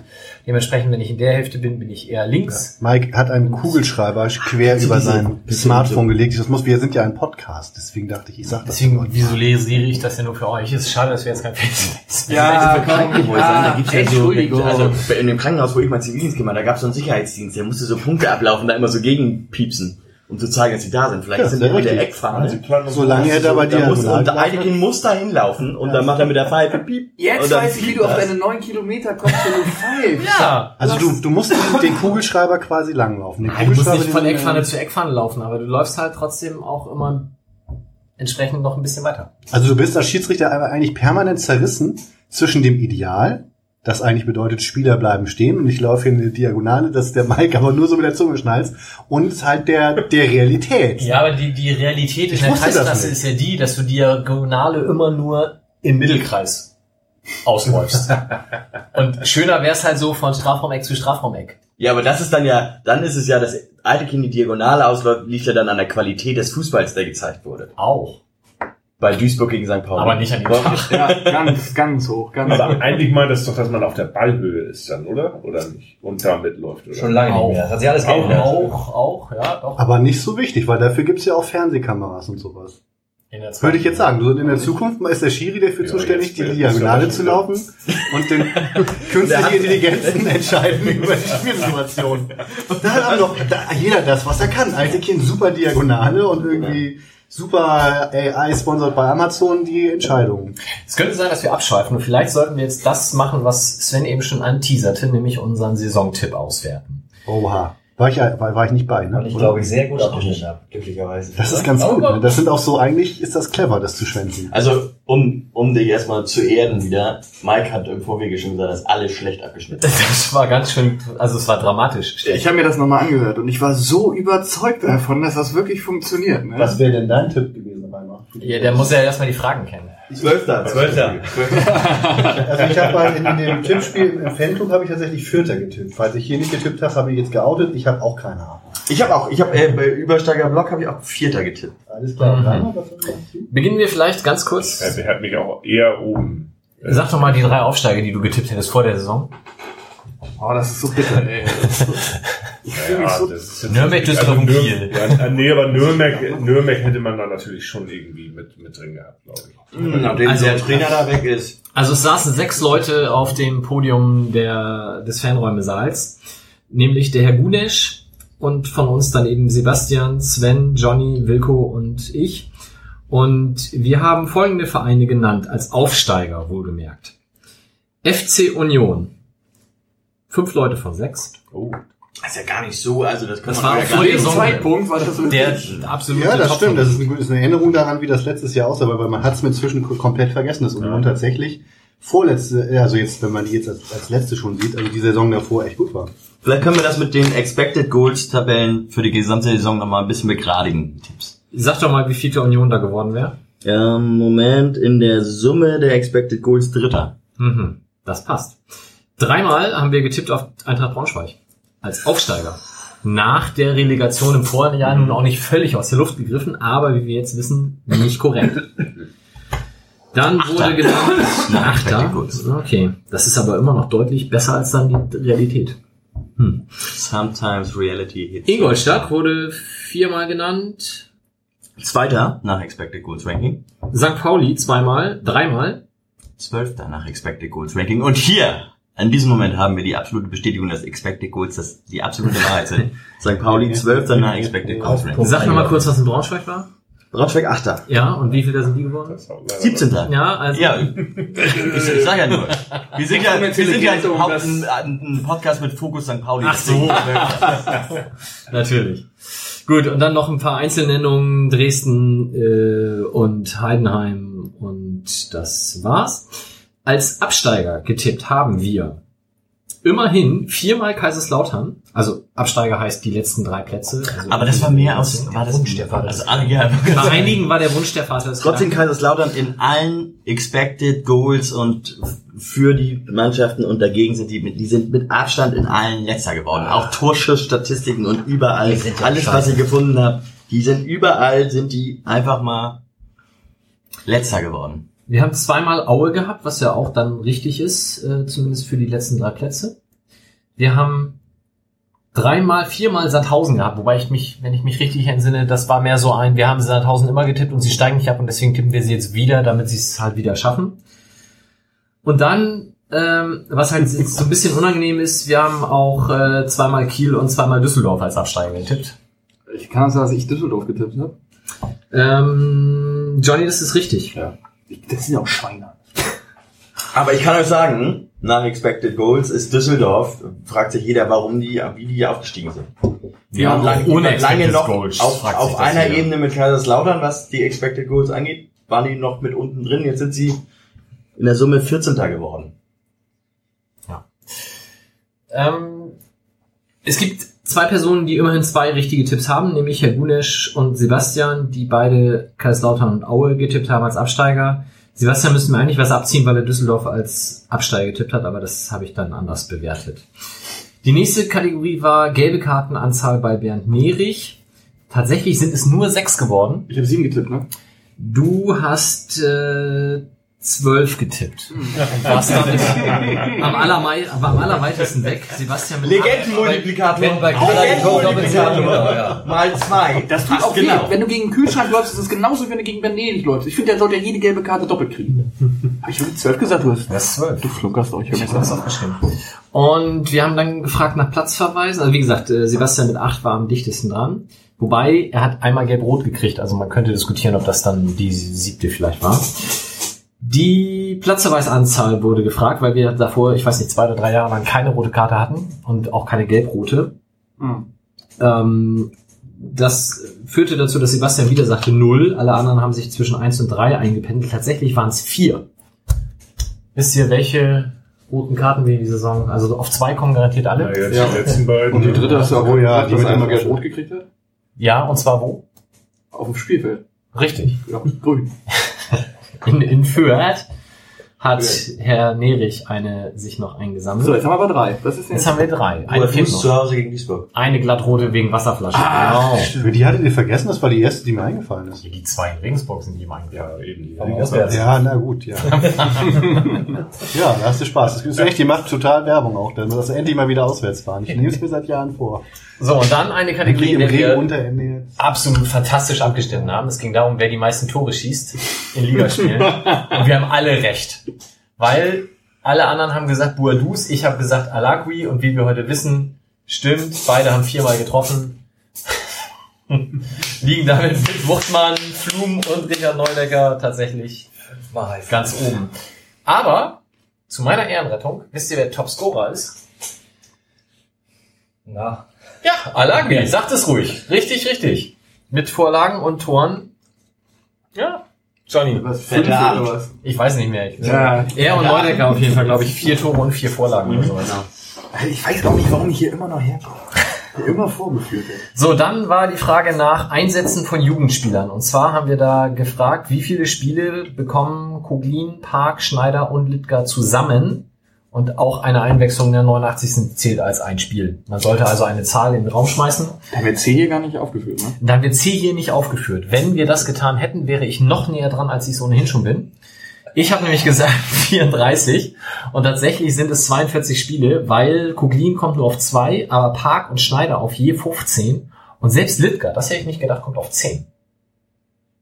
Der wurde zehnmal eingewechselt oder war das Ja, zehn zehn, Einsätze, zehn ja. Spielen auf dem Platz Ja. diese Saison?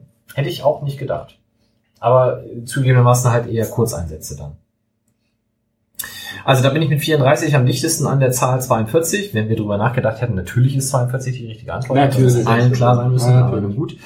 Und Sven mit 20 war da am pessimistischsten und am weitesten weg. Da glaubt noch jemand an die Mannschaft. An den, an den Stamm. Ich glaube an die Jugend.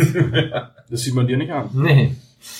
So, Pokal haben wir alle daneben gelegen. Wir haben alle gesagt, wir kommen mindestens in die zweite Runde. Ähm, ich habe sogar gesagt, wir gewinnen das Ding, weil ich jedes Jahr sage, tatsächlich sind wir in Paderborn ausgeschieden. Und beim Tabellentipp haben wir auch alle einen einstelligen Wert getippt. Am pessimistischsten war auch da Sven mit Platz 7. Der Rest irgendwas zwisch- zwischen 2, 3, 5 und 6. Kann ich mich mit Sven zusammentun? Wir müssen jetzt kurz einmal über die Punktevergabe reden. Oder eigentlich brauchen wir das nicht, weil egal, ich habe mir zwei Punktevergaben ausgedacht und in beiden gewinnt Gewinnst Bukarest. du. Schade. Und das fand ich dann schon so deprimierend, dass ich nicht mehr Lust hatte, nochmal das zu abbrechen jetzt. Ja. Also, Ralf, ne? Wenn du es hörst, schönen Gruß, Glückwunsch. Brauchst nicht wiederkommen. Kann, kann er sich in seine zahlreiche Trophäensammlung einbinden? Legendenmultiplikator. Hat er, nur deswegen hat er gewonnen. Ich würde ja bei ihm eher teilen. Das stimmt. Hm? Ich würde ja teilen. Teilnehmerurkunde? Nee, teilen. Also, dass wir einfach durch, durch zwei. Da der eine Teilnehmerurkunde. Legenden-Divisor quasi. Ja, Ja. das ist teilen. Das ist ein Divisor, das stimmt. Ja, frag mich doch. Ähm, und sonst so. Wir haben heute einen Spieler verpflichtet, nämlich Marvin. Nicht Herrn Dux, sondern Herrn Knoll. Bester, notenbester Innenverteidiger laut Kicker von Jan Regensburg. Und der hat einen Vertrag bis 2022. Das sind vier Jahre.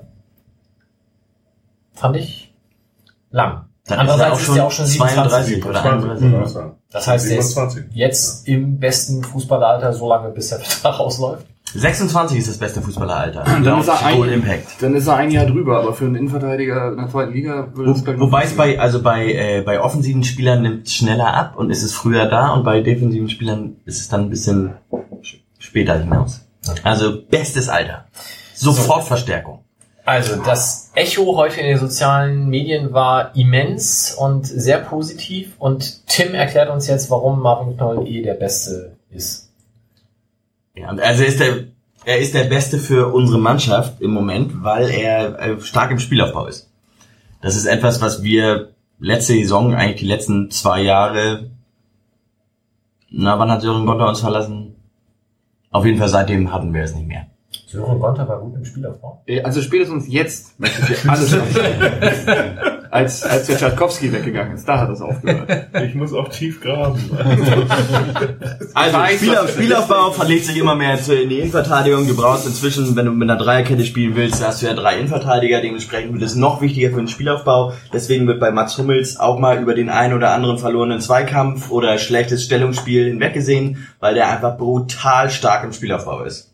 Warum haben wir den nicht geholt? Ja, das habe ich, ich, hab ich mir auch gefragt. Naja, noch haben wir ja Zeit. Er hat ja eine enttäuschende Saison in München hinter sich, da kann er ja mal sich nur in höheren Aufgaben widmen. Und das ist ja auch so, das ist so eine total Loser-Truppe da. Kein Zusammenhalt, alle zusammengekauft. Nur Wird da jetzt auch das sinkende Schiff aber mal verlassen, solange noch irgendwie man über dem Meeresspiegel ist. Knapp. Auf jeden Fall ist es ist das etwas, was ähm, die, also ich habe heute gelesen, der der Sobich-Ersatz, das ist er auf jeden Fall nicht, weil er die Kopfballstärke von Sobich, die hat er auf jeden Fall nicht und den Spielaufbau, den er hat, den hatte Sobich nicht. So rum würde ich es beschreiben. Das sind also die Qualitäten da drin. Zumal er auch ein linker Innenverteidiger ist. Ich glaube, er ist sogar ein Linksfuß Er ist ein Linksfuß, genau. Er ist Und- eigentlich als Innenverteidiger geführt. und spielt aber auch, hat glaube ich auch, also könnte auch rein theoretisch dessen- defensives Mittelfeld spielen. Hat er letzte Saison, glaube ich, zwei, dreimal, sofern ich das heute gesehen habe. Seine Spielstärke ja gegebenenfalls sogar illustriert durch seine Rückennummer in Regensburg. Ein Zehner. Hey. Darf man gespannt sein, welche Nummer er hier kriegt. Ja, der bei uns die 10. Hoch ihn nicht vergeben. Achso, ja, oh, Hochmann. Seit Thomas Möckle nicht mehr. Ja, genau. Ja, und, Johnny, jetzt reduzieren wir ihn doch nochmal aufs Äußere.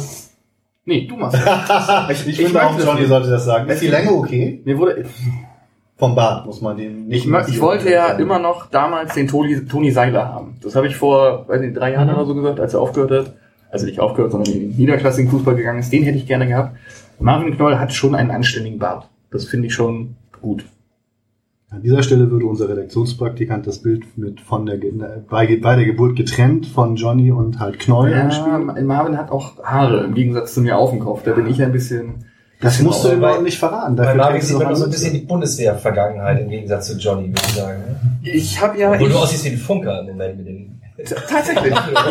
tatsächlich. Ich war Fernmelder. Ich habe ja. Es wird ja keine Revolution mit Zivildienstleistenden gewonnen, deswegen habe ich ja noch den Dienst an der Waffe abgeleistet. Ja, du müsstest noch so ein Tacker, so ein, äh, das sieht dann aus wie diese Dinger, mit denen die immer gemorst haben. Und du warst nicht da, ne? War das aber ich habe das Boot gesehen. Das äh, Oh, ja, kann man stimmt, sich das angucken. Ja, er sieht auch ein bisschen aus wie, äh, wie hieß er, Josef das Gespenst, ne? Von das Boot. Wisst ihr übrigens, wer Spielerberater ist? Nein, Das muss ja ganz dicht ans Mikrofon gehen, damit man Willst du das jetzt schon sagen? Nach nur zweimal anteasern? Ja, ich habe mich auch Wir müssen vertan. die Quote auch noch bis in Stunde Sag mal, sag mal, wen er 54. sonst betreut, der Spielerberater. Hat einer Reimer auch erzählt, dass wir meistens Ter 24 Stegen, Stunden sind? Und wen noch? Äh, warte. Christoph Kramer. Und jetzt fragen wir, wer noch? Felix Passlack. Ja. Okay, also aus dem Westen. Ach, der? Aus dem tiefsten Westen.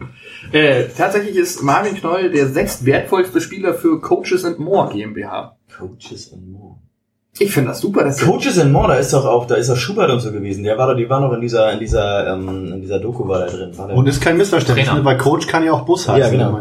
Aljoscha Pause. Oder? nee, das ist ein ehemaliger. Nee, der Film ist von Aljoscha. Ja, ja, ja, aber der ist nicht der Spielerberater. Nein. Nee. Was bedeutet das denn jetzt?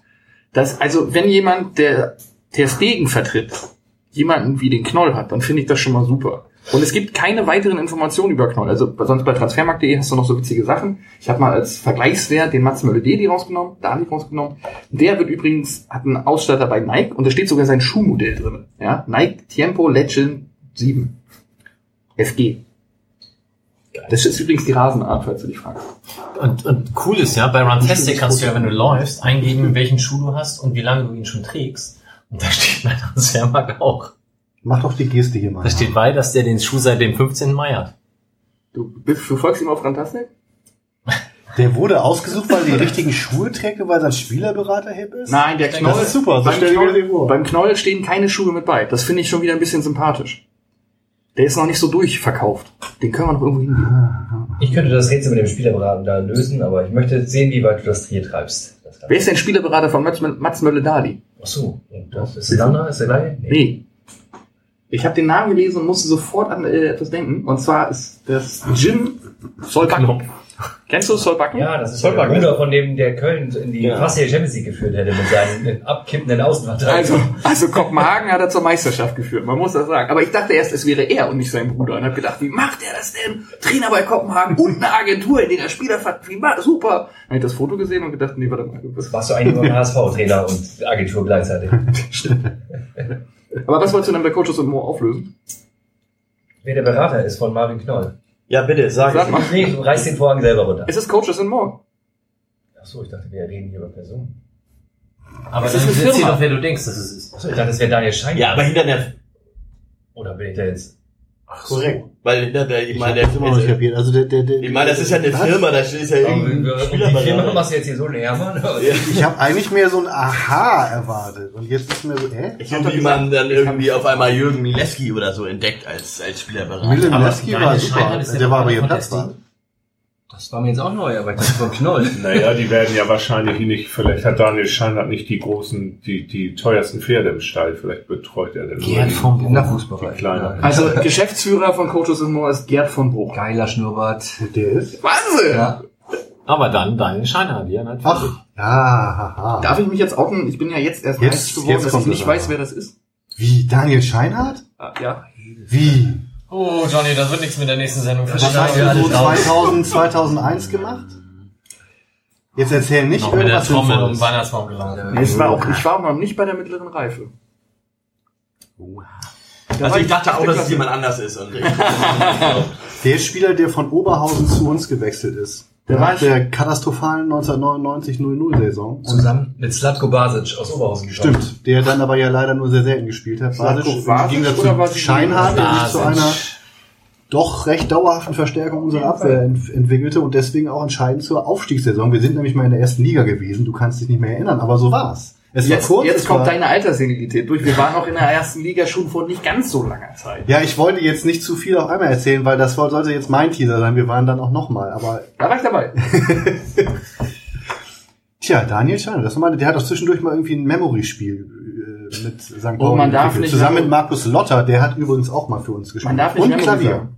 Das, wir kriegen richtig Ärger mit Ravensburg. für uns gespielt. Und Was wegen des Memories? Memory darf nur, wenn es von Ravensburg ist, Memory heißt. Also sie hatten ein Gedächtnispflegespiel. Kannst du das nachher zurechtschneiden? Unter dem Namen Die Spielmacher und das waren dann also Markus Lotter und Daniel Scheinert. Ja, guck mal, da war der schon geschäftstüchtig.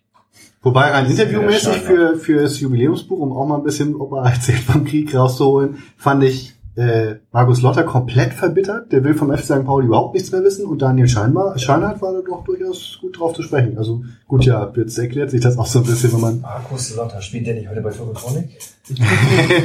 Ja, das ist der, nennt sich jetzt Rick McPhail. Ein lustiges Wortspiel, auch mit dem Scheitern. Er ist halt einfach immer schon der Intellektuelle gewesen.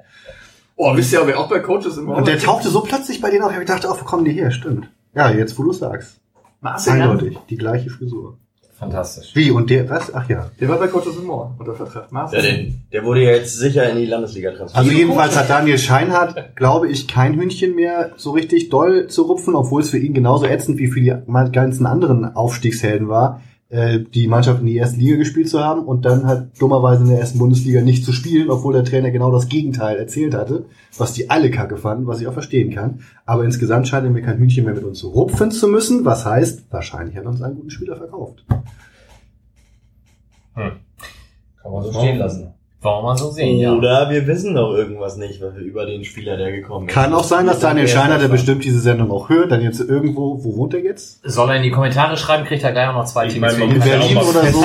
dass wir einen Innenverteidiger brauchen und jetzt haben wir einen gekriegt und das wird vielleicht auch nicht der schlechteste. So. Er macht Oder? jedenfalls Also die, ich kenne mich jetzt mit den Alternativen auch nicht Ja. so aus, weil ich mich auf dem Markt da nicht so äh, umblick, aber Wir kaufen ja ganz gerne verletzungsanfällige Spieler und da ist er halt nicht mit bei. Also der, die längste Verletzung, die er mal hatte, war irgendwie 60 Tage muskuläre Sachen. Einmal der Hüfte diese Saison. Sieben Tage war ja, er. da schon drin. Also wenn ich meine Hüfte in sieben Tagen wieder in Gang kriege, ne, da ist schon... Ich hab Hüfte. Rina. Ja, die hab Hüfte. Spatzenpfeifnis von den Dächern der Verein möchte Matzmühle Deli behalten. Man hat aber noch keinen Vollzug vermeldet. Dementsprechend schließen wir uns einfach der Hoffnung an, dass das klappt. Darf ich noch sagen, wer der Sobich-Ersatz wird? Ach so, Marc Hornschuh, wenn der wieder gesund wird. Der hat Ja, nämlich schon wird Anfang, denn wieder gesund? Ja, ich hoffe. Von denen hört man schon seit jetzt seit Monaten hört man gar nichts mehr von dem. Mhm. Aber wenn der halt Anfang der Saison als Sobich auch nicht dabei war, hat der die Position eins zu eins super übernommen. Und dann mit Ziereis oder mit Avivor? Mit nee, neu, neu. Mit. Knoll denn, ja. Du was mal Ziereis und Avivor? Ja, wir, Moment, Moment, du hast vorhin die Dreierkette angesprochen. Haben wir noch Knoll zwei ja auch. Ist echt? Weiß ich nicht. Also, Ich dachte, das ist Trainer. Information. Ich sag nur, also das haben wir beim letzten Mal schon gesagt, Richard Neudecker ist ein wahnsinnig gut prädestinierter, also ein, ein Spieler, der wahnsinnig gut auf diese Position als Flügelverteidiger mit einem 3-5-2 oder einem 3-6-1 oder wie das dann heißt. Gut, das alles werden wir auflösen am 7. August. Ähm, bis dahin haben wir dann genug Testspiele gesehen und ja auch schon einen ersten Spieltag hinter uns. Schauen wir mal. Termine. Am Wochenende war Fanclub-Turnier. Sven. Genau, Was? richtig. Ja, war gut, wie eh und je. Ähm, dies Jahr etwas kleinere Variante, weil ja nächstes Wochenende das Antira-Turnier ist, gab es kein Sommerfest. Ähm, 40 Teams sollten mitspielen, 39 sind tatsächlich auch gekommen. Eines hat am Abend vorher um 21 Uhr per E-Mail abgesagt. Wer das war, verrate ich nicht. Ich verrate aber wohl, dass Kommando Boys in Brown gewonnen haben, dass die SG Nordvernetzung das Turnier in der Spaßgruppe gewonnen hat. Der wichtige Fairplay Cup ging an Viva Con Aqua und der allerwichtigste Pokal des Wochenendes, der Schädel Pilz Pokal, ging an Yorkshire St. Pauli für den besten Gesamtauftritt. Die hatten tatsächlich Gastgeschenke für ihre gegnerischen Mannschaften mit und sind sowieso eine dufte Truppe, wie wir in den 80ern gesagt haben. Bei, Aber- bei der Truppe. Ich habe heute auf Twitter gesehen, dass sie den Pokal kaputt gemacht haben. Das, die haben ihn ja nicht mal, also quasi gerade vom Feld runtergekriegt, vom- Ja. vom Rasen runter und dann bäh, kaputt. Ach so, das war da noch. Ich hatte nicht mal mehr die Energie, das zu kommentieren. Ja, schönen Gruß nach Yorkshire. Und äh, ja, du sagst es schon, am Wochenende steht das nächste Highlight an. Genau, Antira-Turnier geht am Freitag los, von Freitag bis Sonntag. Ähm, ja, startet am Freitag um kurz nach eins, glaube ich, mit der alternativen Hafenrundfahrt und Fußball gespielt wird dann ab 16 Uhr. Abends ist dann hier in den Fanräumen die Welcome Party. Samstag ist dann Schwerpunkt Fußball. Nachmittags von 14 bis 16 Uhr gibt's einen Workshop, White Power Reloaded heißt der. Und abends dann die große äh, Party im Knust mit drei Bands, deren Namen ich zum Teil nicht aussprechen kann und deswegen schiebe ich jetzt mal vor. Äh, das, äh, deswegen werde ich sie jetzt nicht nennen. Genau, sonntags dann nur noch Kurzfußball, die Finalen sind von 11 bis 13 Uhr und dann, ein ganz wichtiger Punkt ist nochmal um 13 Uhr das Zeitzeugengespräch, finde ich. Und dann abends, wie bei vielen Experten und Expertinnen, beliebteste Party, die Abschlussparty äh, in den Fanräumen, vermutlich bis Montagmorgen. Und dann gleich hinterher zusammenfegen, sauber machen und fertig machen fürs nächste Jahr, wo auch immer das Turnier dann stattfinden wird. Vielleicht Prag, die wollten das schon öfter gerne mal machen. Vielleicht sind sie dieses Jahr dran, weiß ich aber nicht. Wird auch dieses Wochenende entschieden. Zeitzeugengespräch, weißt du mit wem? Äh, nee, weiß ich nicht. So, und wer sich lieber sportlich betätigen möchte, kann am Sonntag auch um 10 Uhr einmal um die Alster joggen, Lauf gegen rechts der St. Pauli Marathonabteilung.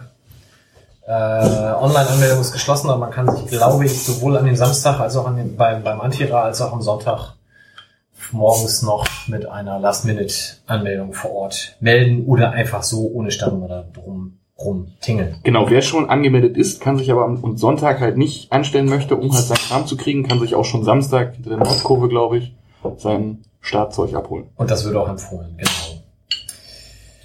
Dann haben wir eingeführt eine neue Rubrik, die wir vielleicht nur dieses eine Mal füllen werden, aber der Fuckfinger der Woche geht an Pele Wallets. Ähm, grundsätzlich einmal nochmal die Empfehlung, die ich eben schon so zwischen den Zeilen aussprach. Es gibt einen ganz, ganz großartigen Artikel aus dem letzten Übersteiger äh, von Slati, der sich sehr intensiv mit der Fanszene bei Energie Cottbus befasst hat und den Artikel haben wir vor kurzem auch in den Blog gestellt. Ähm, natürlich haben die große, große Probleme mit, äh, mit rechts in Cottbus generell und damit auch bei Energie.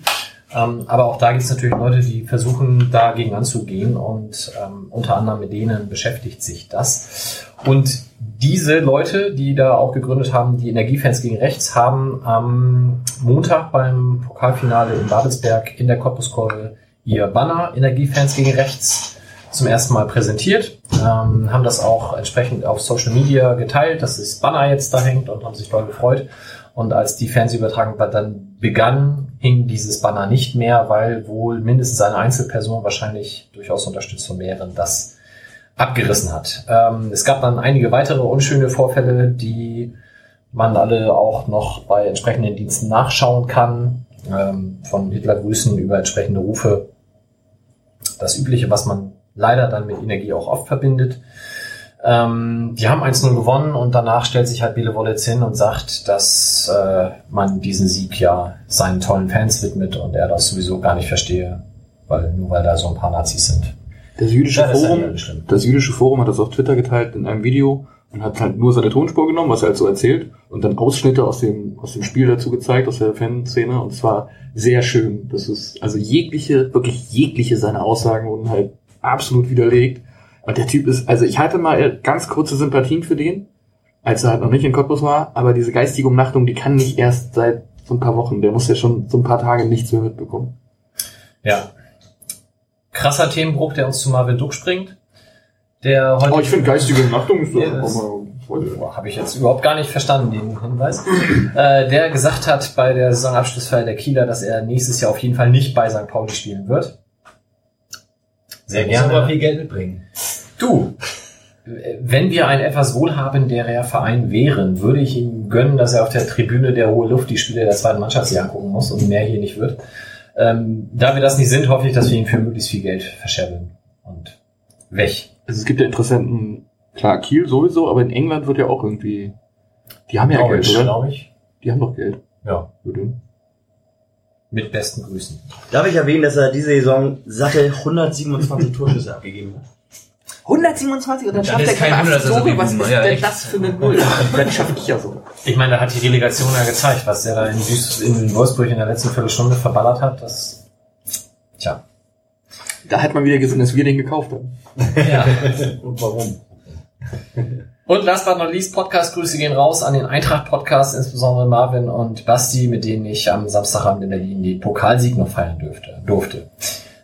Ähm, wollen wir noch ganz kurz über die Schiedsrichterleistung in Berlin reden? Darf ich da was zu sagen? Bitte. Achso, Entschuldigung, ich möchte nicht für den ganzen, für die ganze Runde sprechen. Ja, ihr, wir. habt ihr, habt ihr das Spiel gesehen? Ich habe die die, letzten, die letzten zehn Minuten gesehen. Offensichtlich das Wichtigste. Ich war bei Montreal beim Konzert in Bremen. Vielleicht kann man das In so Montreal oder für, in Bremen? Muss ich jetzt mal entscheiden. Ja, die, die Band Bremen hat in Montreal gespielt. Erzähl doch mal, wie war deine Wahrnehmung des äh, in der Nachspielzeit dann zunächst nicht gegebenen Elfmeters? Oh ja, ich glaube, das habe ich nicht sonderlich exklu äh, exklusiv. Das war rätselhaft. Ich habe nebenbei im Kicker-Ticker nachgeguckt, da stand, uh, es gibt Videobeweis, dann gibt's jetzt Elfmeter und ich glaube, der nächste Eintrag war, es gibt keinen Elfmeter, das ist nicht zu erklären. Genau, und wenn der Kicker das schreibt, das habe ich nämlich auch im Kicker-Ticker gelesen, ist, da stand nämlich auch, jetzt äh, wird das, die Szene nochmal nachgeschaut und da stand dann auch, es kann nur eine Entschei Entscheidung geben und das ist Elfmeter für Bayern München. Das war, das stand da drin. Ja. Also ich saß im neutralen Bereich, äh, direkt vor uns saß Alexander Bommes von der Sportschau, der guckte auf seine drei Monitore und als Brüch dann Richtung Mittellinie ging, um sich das anzugucken, drehte Bommes sich um, guckte Richtung Zuschauerraum und machte so ein schmerzverzerrtes Nicken, was ich so deutete wie, ja, da ist wohl ein Elfmeter. Und äh, es tat ja doch allen außer den Bayern sehr leid, dass dieses 2 zu 1 jetzt in der Nachspielzeit dann mit dem Elfmeter in ein 2 zu 2 gewandelt werden würde. Und dann deutet Brüch Richtung Eckfahne und das ganze Stadion freut sich wie beim Tor. Zweier. Äh, Zweier. Wieso? Das ist ja ein ganz wichtiger Unterschied. Stimmt, Zweier, natürlich, Entschuldigung. Vielleicht saß Brüch in Köln. Nee, da saß ähm, der, der gestern Relegation geführt hat, Dank, Dankert, glaube ich. Und da saß Zweier nämlich in Köln. Zweier gibt keine Elfer. Die haben das umgekehrt gemacht. So, und dann kommt diese Ecke und es ist wirklich, wir haben es vorhin im Vorgespräch schon mal kurz besprochen, es ist so fantastisch. Kacinovic gewinnt am eigenen Zweikampf, äh, am eigenen Strafraum den Ball, äh, überspielt dann mit irgendeiner komischen athletischen Bewegung noch einen Bayern-Spieler und läuft dann 70 Meter auf das leere Tor zu. Und hinter diesem Tor ist die Frankfurter Kurve und eskaliert halt auf diesen 70 Metern Laufweg, bis er den Ball ins leere Tor reinschiebt. Und das war im Stadion so dermaßen fantastisch, dass ich mal wieder gesagt habe, oh, ich möchte bitte einmal mit meinem Verein nach Berlin. Ich weiß, wir werden dann 6-0 verlieren, aber trotzdem, es ist so und trotzdem großartig Pokal kriegen, wie du gerade gesagt hast. Das wird eine ganz interessante Ja, äh, warte mal.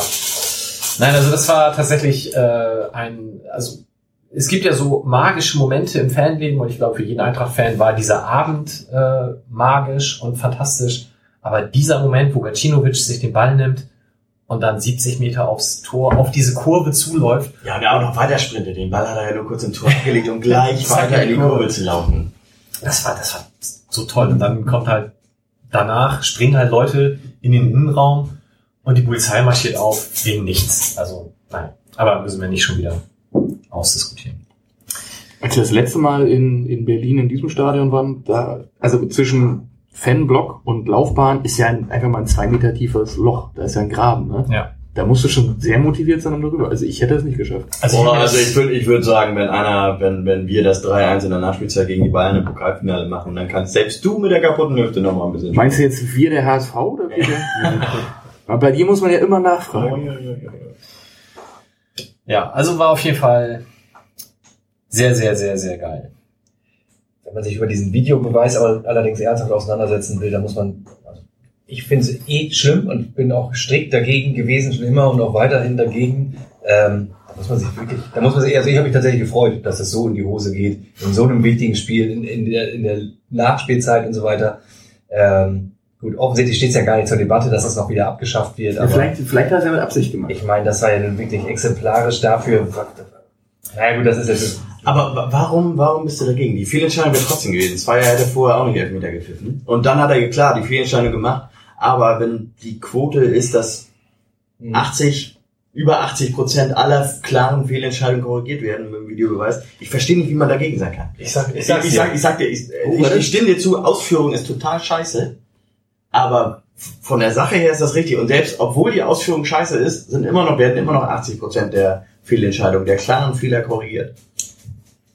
Also im sehr, sehr guten Fernsehen Kiezkicker gibt es eine Rubrik, ähm, eine Interviewrubrik. Äh, da, da wurde beim letzten Heimspiel wurden die Spinner interviewt und eine Frage aus dieser ähm, aus diesem Fragebogen lautet: Was wünschst du dir als neuen Torjingle am Millantor? Und die Spinner haben geantwortet: Sollte der Videobeweis in der zweiten Liga eingeführt werden, dann die Jeopardy-Melodie.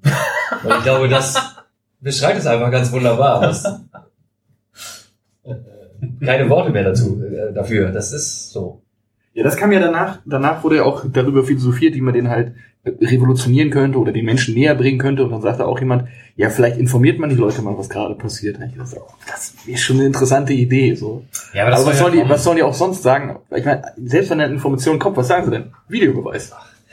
Die Vorschläge, die im Moment eingebracht werden, wie, äh, wie heißt das, jeder, jedes Team darf ein, zwei Mal pro Challenge. So dieses Challenge-Modell, das ist doch auch unglaublich. Blödsinn. Was ist denn dann? Hast du deine Challenge gezogen und drei Minuten später gibt es einen klaren Elfmeter, der nicht gegeben wird Ja. und so weiter und so fort. Macht alles überhaupt keinen Sinn.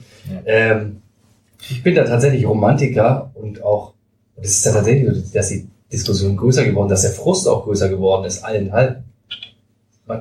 Kannst dich auf der einen Seite nicht mehr so freuen über deine Videobeweistore und auf der anderen Seite fühlst du dich natürlich noch mehr verschaukelt, wenn es irgendwie mal gegen dich läuft. Aber du den. Punkt, den Punkt sehe ich halt nicht und da möchte ich auch widersprechen. Und ich habe jetzt dreimal, glaube ich, in dieser Saison eine Szene mit Videobeweis im Stadion live erlebt. Ähm, ich hatte die, oder ja doch, dreimal. Es war einmal das Tor für den HSV gegen Hannover, glaube ich, war das. Habe ich im Stadion erlebt und das wurde dann zurückgenommen. War für mich emotional super.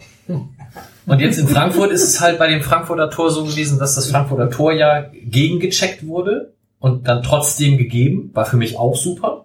Und dann jetzt halt der Elfmeter für Bayern, der nicht gegeben wurde, war für mich auch super. Also ich habe natürlich jetzt drei Erfahrungen in dieser Saison, die waren alle für mich positiv.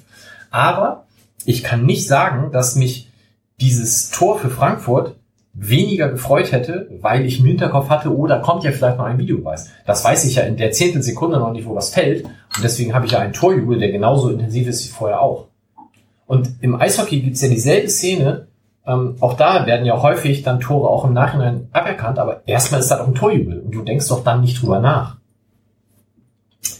Ja, das mag vielleicht so sein. Dann hast du mit dem Argument vielleicht recht, aber ähm, grundsätzlich glaube ich, dass es halt beim Fußball viel zu, viel zu schwammig ist. Und es ist ja, gibt ja auch die Vorgabe, nur bei glasklaren Fehlentscheidungen einzugreifen. Es gibt ja die Diskussion um Abseits und Abseitslinien, ja, nein, im, Zweifel, im Zweifel für den Angeklagten oder pro, pro Tor, pro Spieler, der im Abseits steht und so weiter. Das gab's ja alles. Und jetzt hast du halt das Gefühl, dass überhaupt keine klaren Regelungen da sind, wann wer irgendwo eingreift. Und ich finde es auch sehr schwierig, das wirklich verbindlich irgendwie festzulegen bei einem Sport wie Fußball, wo es halt eben deutlich weniger Unterbrechungen gibt als beim Eishockey. Aber es keine Netto-Spielzeit gibt. Und ähm, da, das, und, und wenn du das tatsächlich verbindlich einführst, und dann, musst du ja ständig prüfen und überprüfen und so weiter. Du musst ja auch nach Situationen vorher schon entscheiden, weil das Ja, Spiel ja auch stimmt. vermeintlich weiterlaufen kann, ohne dass der Ball im Aus ist und gegen und so weiter. Diese ganzen Argumente, das ist ja alles hundertmal ausgetauscht. Ich würde es einfach schön finden, wenn man die ganze Scheiße lassen würde. Und ich glaube auch tatsächlich, man würde sich daran gar nicht versuchen, würde es da nicht unglaublich viel Geld schon wieder mit zu verdienen geben. Ja. Also das ist halt das Ding, ne? Das ist halt, die Liga hat viel Geld, viele Firmen können mit verdienen, möchte ich gar nicht wissen, wer da irgendwie noch quer verdient, alles. Ähm, dass es da tatsächlich um, um eine Gerechtigkeit im, im sportlichen Bereich geht, das ist doch Quatsch. Das ist überhaupt kein Quatsch. Ich finde, das ist also, wenn man sich jetzt das, ein, das anschaut, irgendwie jetzt Relegationsspiel Kiel gegen Wolfsburg, wo ein Tor zurückgenommen wurde, also erst gegeben wurde und dann wurde es zurückgenommen. Ich meine, gerade in so einem Spiel, da, da ist es doch ein Segen, dass du so eine Möglichkeit hast. Aber lebt Fußball nicht auch zum Teil von der Ungerechtigkeit? Ja, aber die hast du ja weiterhin. Die bleibt ja, ja Pokal. genau, das, das ich auch. Ja, aber jetzt hast du so- Ja, aber ich meine, ich meine für, für, das kommt auch immer auf die Sichtweise an. ne? Wenn du jetzt so sowas wie bei Aue siehst zum Beispiel, ne, das ist schon wirklich bitter gewesen auch, Mhm. oder? Ich, also es, auch wo man wirklich sagen, das ist schreiende ungerecht und man tatsächlich auch also ich in der Relegation jetzt ja, genau. für so plötzlich für Aue war. So. Dass, dass die sich dann also über die Sache, wir, wir ostdeutschen Vereine werden von den Oberen aus Frankfurt Das ist natürlich geschissen, ist natürlich Ja, diese, diese Lügenpresse Ja, ja. Scheiße und so. Aber ähm, das ist genau, das, Aue ist auch ein super Beispiel für oder ein super Argument für den Videobeweis. Ich stimme dir vollkommen zu und das ist das totale Aber Tolle. stopp. Die Ausführung ist total scheiße Ja, von das ist das Problem. Das ist das Problem. Es ist nicht, also es ist weder transparent noch vor allem gibt es klare Regeln. Die hatten ein Jahr Zeit und haben das, haben das äh, still mitlaufen lassen und haben sich nicht darüber Gedanken gemacht, hm, oder anscheinend haben sie sich nicht darüber Gedanken gemacht, ab wann nehmen wir ein Tor überhaupt zurück? Wie viel, wie weit gehen wir überhaupt zurück? Gehen wir zurück ab Ballbesitzwechsel? Gehen wir, sagen wir, alles über Mittellinie in den letzten zehn Sekunden? Was, also das haben sie ja nicht gemacht. Ich Was erinnere mich an, was haben, also ich erinnere mich an ein Tor von Augsburg, was zurückgenommen wurde, wo Finn, Finn Bogerson Ja, genau. ähm, 15 Sekunden vorher jemand umgerissen hat. Und dann, äh, und, aber von solchen Situationen hättest du noch 20 weitere während der Saison gehabt. Also, und das ist nicht klar definiert. Also, das habe ich nirgendwo gelesen. Ich habe mich damit mal auseinandergesetzt. Ich habe mich nicht, ich weiß, nicht, ab, ab, wie ist da die Regel? 10 Also Sekunden es gibt da Ballbesitzwechsel Regeln und ich meine, es ist äh, der, der Ballgewinn vorher. Das Problem ist, und ich glaube, das viel zu gucken teilweise. Also wenn du tatsächlich einen Spielzug, Ballgewinn am eigenen Strafraum, äh, Spielzug, gegebenenfalls sogar noch mit Quergeschiebe und so weiter Ja, und so 30 ohne dass der Gegner am Ball ist, ja, ja gut, dann ist es aber nicht klar zu definieren. Das muss, das, das muss einfach klar definiert werden. Und wenn du stumpf nach der Zeit gehst, wenn du sagst 10 Sekunden, weil du das halt hinkriegst von Ball überquerte Linie, kannst du ja zeitlich sauber zurückgehen. Wie unfair wäre wenn es Fall elf noch- Sekunden zurück ist. Ja, also es also- kann doch nicht sein, dass die Mannschaft schon in die Kabine gehen und dann werden sie wieder rausgeholt. Und vor allem noch viel Also, schlimmer ist ja, das dass sie in die Kabine gehen. Noch viel schlimmer finde ich die Kommunikation vom DFB im Nachhinein, dass die, Katastrophe. dass die sich dann irgendwie noch gegenseitig, dass da noch irgendwelche Unwahrheiten Ja. verbreitet werden mit, er hat das dann nicht, anstatt einfach zu sagen, sorry, das ist scheiße gelaufen. Und ja, es ist immer noch ein Pilotprojekt und wir müssen, wir lernen selbst jeden Tag dazu. Und, aber ich finde Ja. aber in der Rückrunde ist es deutlich besser gelaufen als in der Hinrunde. Natürlich ist es deutlich. Find Ich, ich finde es auch. Ich finde es ich find's schade, dass mit so einer Fehlentscheidung wie im Pokalfinale diese ganze Videobeweis-Diskussion, also dass das so als, na, die Gegner, die sehen das ja im Grunde als i-Tüpfelchen, genau die Situation. Und ich bin der Meinung, ich finde, also ich, ich finde den Videobeweis super. Und was man ja auch gar nicht mitkriegt, klar, so und so viele Tore, Tore werden zurückgenommen und so und so viele überprüft, sind ja diese, diese Silent Calls, die, wo dann pro Spiel 20, 30 Mal Situationen nochmal gecheckt werden, was niemand mitkriegt im Stadion und was im Zweifel halt einfach, wo man dann im Nachhinein denkt, so ja. Aber ich will noch mal ganz kurz, geärgert, wenn Bielefeld einen Elfmeter gekriegt hätte da zum 1-1, aber es, es wäre gerecht gewesen. Ich finde in solchen Situationen, wo es um, um einfach um so viel geht, finde ich finde ich finde ich es unfair, wenn wenn wenn das von Amateuren entschieden wird und die keine Hilfe kriegen. Aber es gibt doch auch tatsächlich bei Ansicht der Fernsehbilder ständig Situationen, oder vielleicht habe ich auch nicht genug Kompetenz, aber ich habe das Gefühl, bei Ansicht von Fernsehbildern, selbst Zeitlupen, immer ganz viele 50-50-Situationen. Um die geht's ja. ja. Kann Elfmeter. ja, aber dann ja, aber da steht die Entscheidung auf dem Feld, wie beim Football. genau, um die geht's ja. Das bleibt ja so. Und ich will nochmal auf Aue zurückkommen, weil, weil ihr beide sagt, das war so unfair.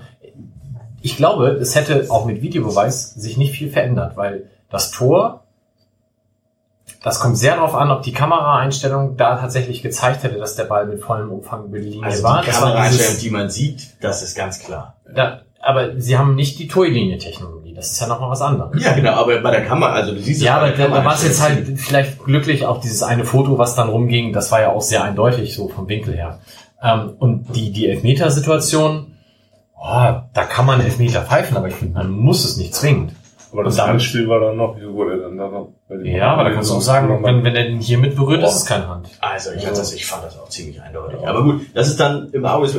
Aber Ja, und letztendlich ist es doch Subjektivität so, hast du ja weiter. Klar, hast du weiterhin, aber letztendlich ist es doch so, dass wenn du, wenn du als Schiedsrichter in der Geschwindigkeit, es wird immer, der- das Spiel wird immer schneller, wenn du die Möglichkeit hast, dir eine Situation nochmal anzugucken und, im Zweit- und dann guckt halt auch noch ein zweiter Schiedsrichter drauf auf die Situation.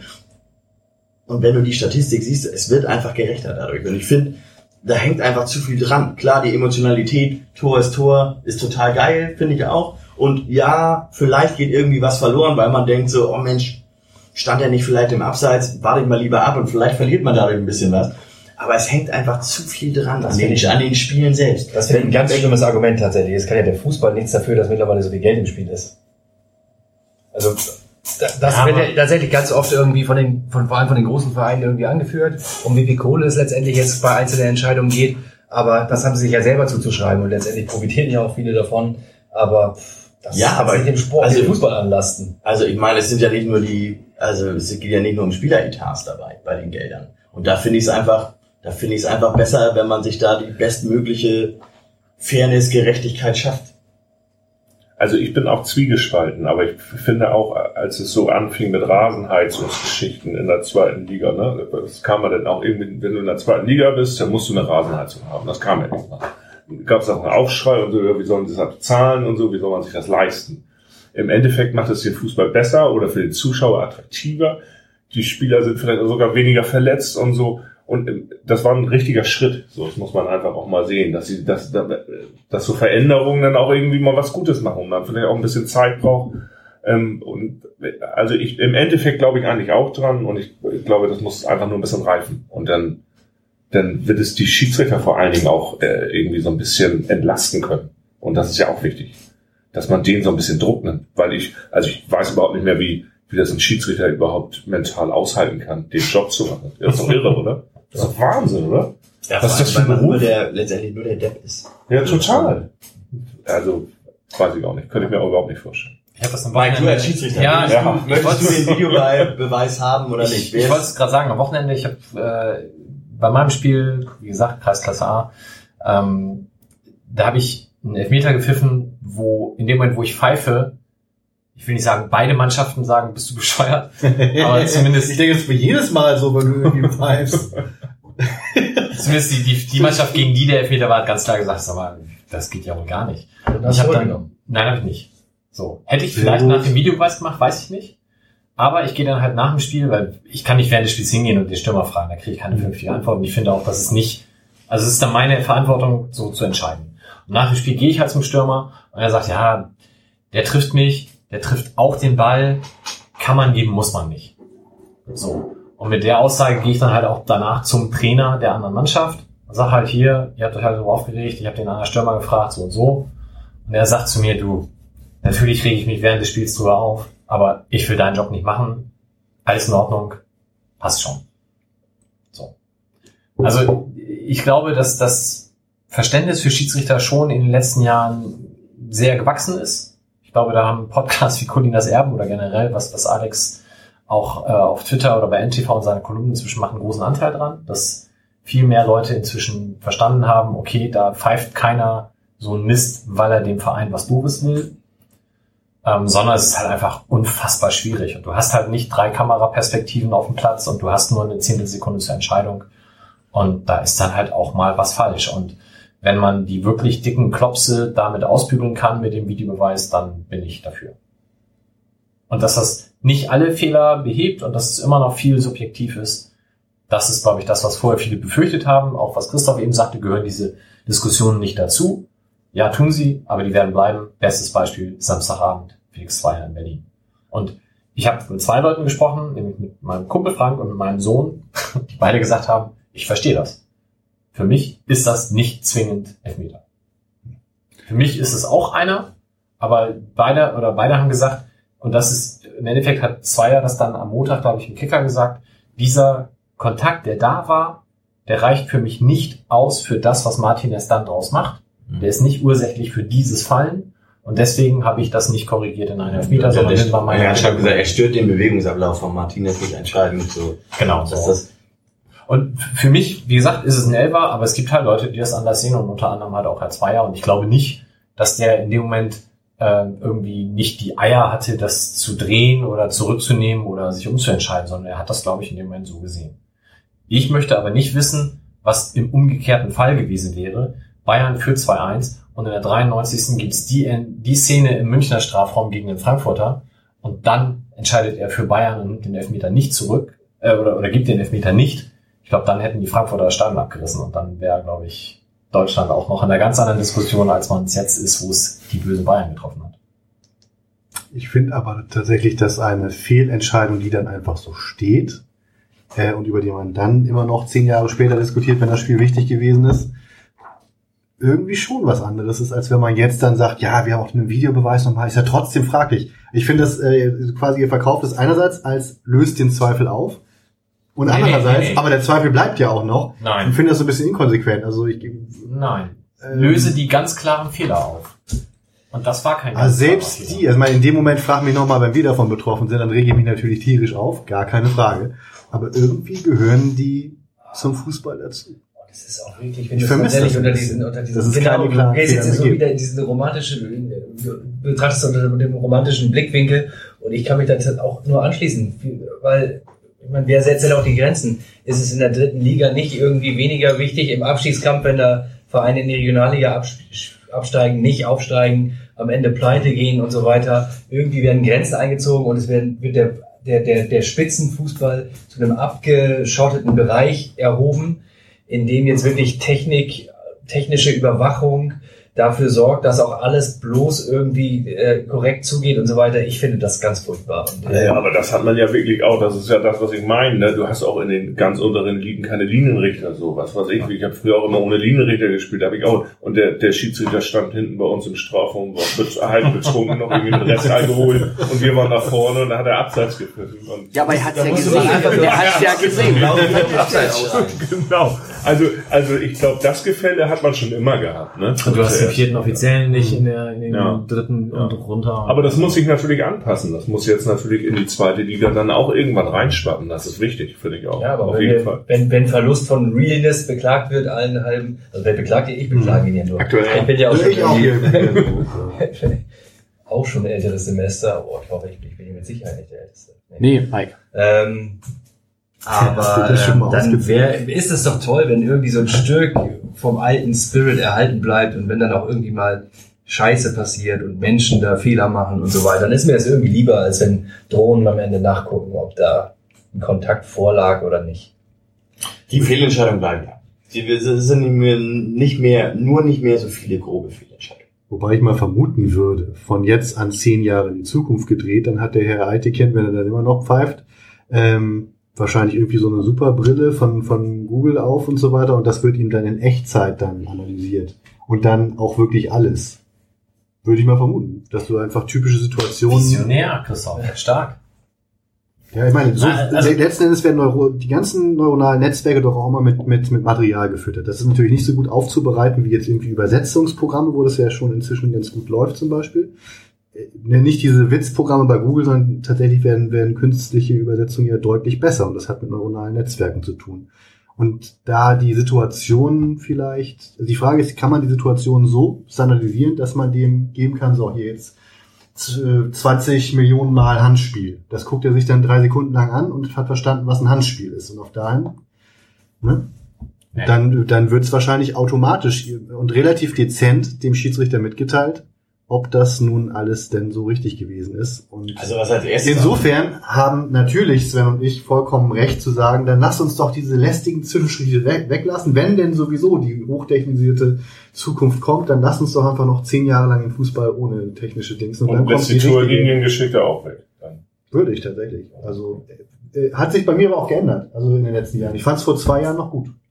Die finde ich Und total inzwischen, inzwischen finde ich, äh, und hätte sicherlich auch den Videobeweis richtig gefunden, inzwischen finde ich das zu mittelbar und äh, will die, auch die Möglichkeit von richtig schönen, katastrophalen Fehlentscheidungen völlig unverfälscht und ungefiltert im Fußball drin lassen. Also zumal die Torlinientechnik, also ich habe mal gelesen, dass über 98 Prozent aller Fragen Tor oder nicht Tor mit dem Videobeweis aufgelöst werden können. Hm, Das ist natürlich richtig. Beides ist irgendwie Quatsch, ja. Beides ist Quatsch. Das erste, was kommen wird, wo, du, wo du mit neuronalen Netzen anfängst, ich glaube, das erste, was kommen wird, ist, ähm, wenn sie anfangen, nicht mehr nur mit so einem einfachen GPS-Signal die Spieler zu tracken, Hm. sondern mit einem Differential GPS, was dann auf 10 Zentimeter genau ist, das Abseits ähm, Ah, besser ja, nee, genau, weil das ist ja das Ding, was für viel häufiger noch Ja.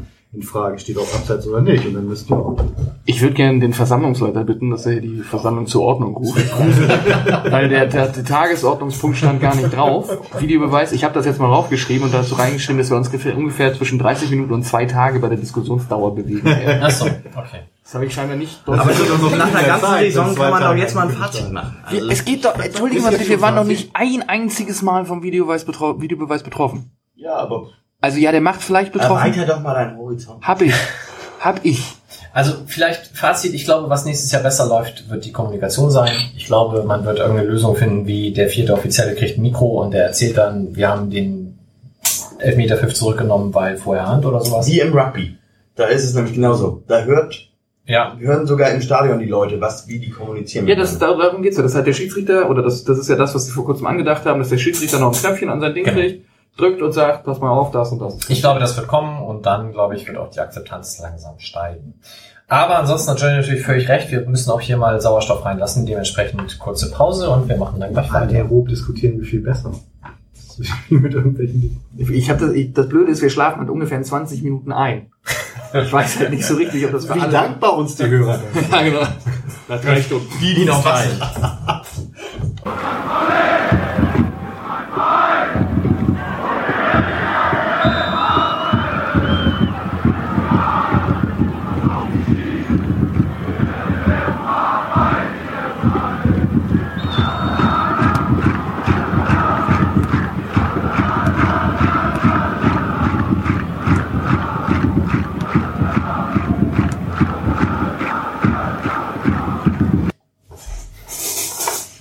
sind. jetzt zwei Dateien. Hast du Also- gelöscht den ersten Teil? Ja, brauchen wir alles nicht, oder? Ich meine, die Videobeweiskacke, das soll ja auch alles. Entschuldige mal. Wie albern. Ein mäßiger Zweig, Zweitligist ereifert sich über den Videobeweis. Drei Jungs, die da sowieso keine Ahnung von haben und Mike. Nee. ich fand das, ich habe das gelöscht, das war mir nichts. Sehr gut. So, da sind wir wieder. Teil 2 und wir unterhalten uns jetzt mit Reimer. Erzähl doch mal, wie bist du zum Essen Um Gottes Willen, das habe ich befürchtet. Ich habe nachgelesen, äh, du standest mit Markus schon ewig in der Nordkurve, bevor ich euch dann irgendwann auf die Ja. Gegend gerade verzogen habt. Ich tatsächlich schon früher, also ich, ich erinnere mich, ich bin nämlich auch mal Schiedsrichter gewesen. Ich habe äh, bei Niendorf Fußball gespielt, beim Niendorfer TSV. Und da war gerade so, äh, uns fehlen die Schiedsrichter so, und dann bin ich Schiedsrichter geworden. Und ein Grund, warum ich Schiedsrichter geworden bin, war, dass man mit dem Schiedsrichterausweis immer zu allen Spielen umsonst gehen konnte. Und ich habe wahnsinnig gerne Fußball geguckt und bin dann auch äh, beim HSV öfter gewesen und so und äh, aber auch gar nicht so fanmäßig, sondern habe immer einfach gerne geguckt und bin dann Mitte der 80er das erste Mal, glaube ich, äh, hier gewesen und ja, und irgendwann dann mit Markus in der Nordkurve geschafft. Genau. Und wie wird man, wenn man gerne Fußball guckt, dann St. Pauli-Fan? Was ist da schiefgelaufen? Das hat sich nee, das hat sich tatsächlich so, also beim HSV hat mich tatsächlich irgendwann so ein Rassismus genervt so. Also es war auch echt schlimm eine Zeit. Ich habe da diese Bananenwurfgeschichten und so mitgekriegt und so. Also was mich, was ich richtig ätzend fand. Und ähm, und dann äh, war, war das einfach, ich meine, wenn man in der Nordkurve stand so früher und Willi dann noch rumgelaufen ist und alles war so offen und äh, die Leute saßen oben auf den Bäumen und das, das hatten immer eine Atmosphäre und eine Stimmung gehabt, die, die immer cool war irgendwie und die, die auch nie so verbissen war und so. Das hat mir immer gut gefallen. Das hat mich sehr angesprochen. Ich habe dann relativ spät erst eine Dauerkarte gehabt, aus finanziellen Gründen auch. Ähm, und wir haben uns dann immer so Karten geholt und ich weiß, dann war für mich ein so ein Schlüsselerlebnis, Da habe ich im Gästeblock gegen Homburg gestanden in der Südtribüne. Ähm, äh, 95 war es, ne? Das 5-0, wo der Platzsturm war. Und ich natürlich auch raus dann da, ne, aus dem, weil ich auch bei den Gästen stand, und bitte auch raus aufs Feld und Rainer Wulff, dann das Spiel ist noch nicht zu Ende, das Spiel ist noch nicht zu Ende und dann sind wir wieder zurück und so und ähm, das und, und da hat es mich dann richtig gekriegt. Also da war ich voll, voll verhaftet. Das war tatsächlich bei mir dann die Saison danach, wo ich die erste Dauerkarte. Ja. Ja, bei mir glaube ich auch dann. Genau. So, da warst du aber dann ja zu der Zeit, da war Rantanplan ja schon quasi fast am Aufhören dann, oder? Nee, Das das heißt- war mit Rantanplan haben wir, da waren wir noch, da, da waren wir noch relativ am Anfang. Wir waren so 95, haben, haben wir angefangen und, und bis 99 war Okay. ich dabei, glaube ich. Genau. Genau. Und dann bin ich halt mit Markus auch tatsächlich immer zum Fußball gegangen. Da haben wir eigentlich jedes Spiel mitgenommen und haben, haben tatsächlich bei Rantanplan haben sich nicht alle für Fußball interessiert und, und äh, der Deswegen ging das Schlagzeuger- auch in die Grütze dann. der Ne? Schlagzeuger auch HSVer gewesen. Uh, immer noch HSVer. immer. Ähm, und äh, äh, das haben wir aber mal ganz gut gewuppt gekriegt. Und wir haben dann tatsächlich auch ein bisschen die Konzerte so gelegt, dass wir so Auswärtsspiele mitnehmen konnten und so. Und ich weiß, dass wir auf Schalke mal waren, Aachen waren wir und so und haben dann, dann Freiburg auch, waren wir im Stadion und haben dann äh, äh, danach abends dann immer gespielt. So. Das war super. Das ist jetzt halt immer so ein bisschen schwieriger, weil ein großer Trotz sind mittlerweile, aber ähm, das, das war schon immer ganz cool.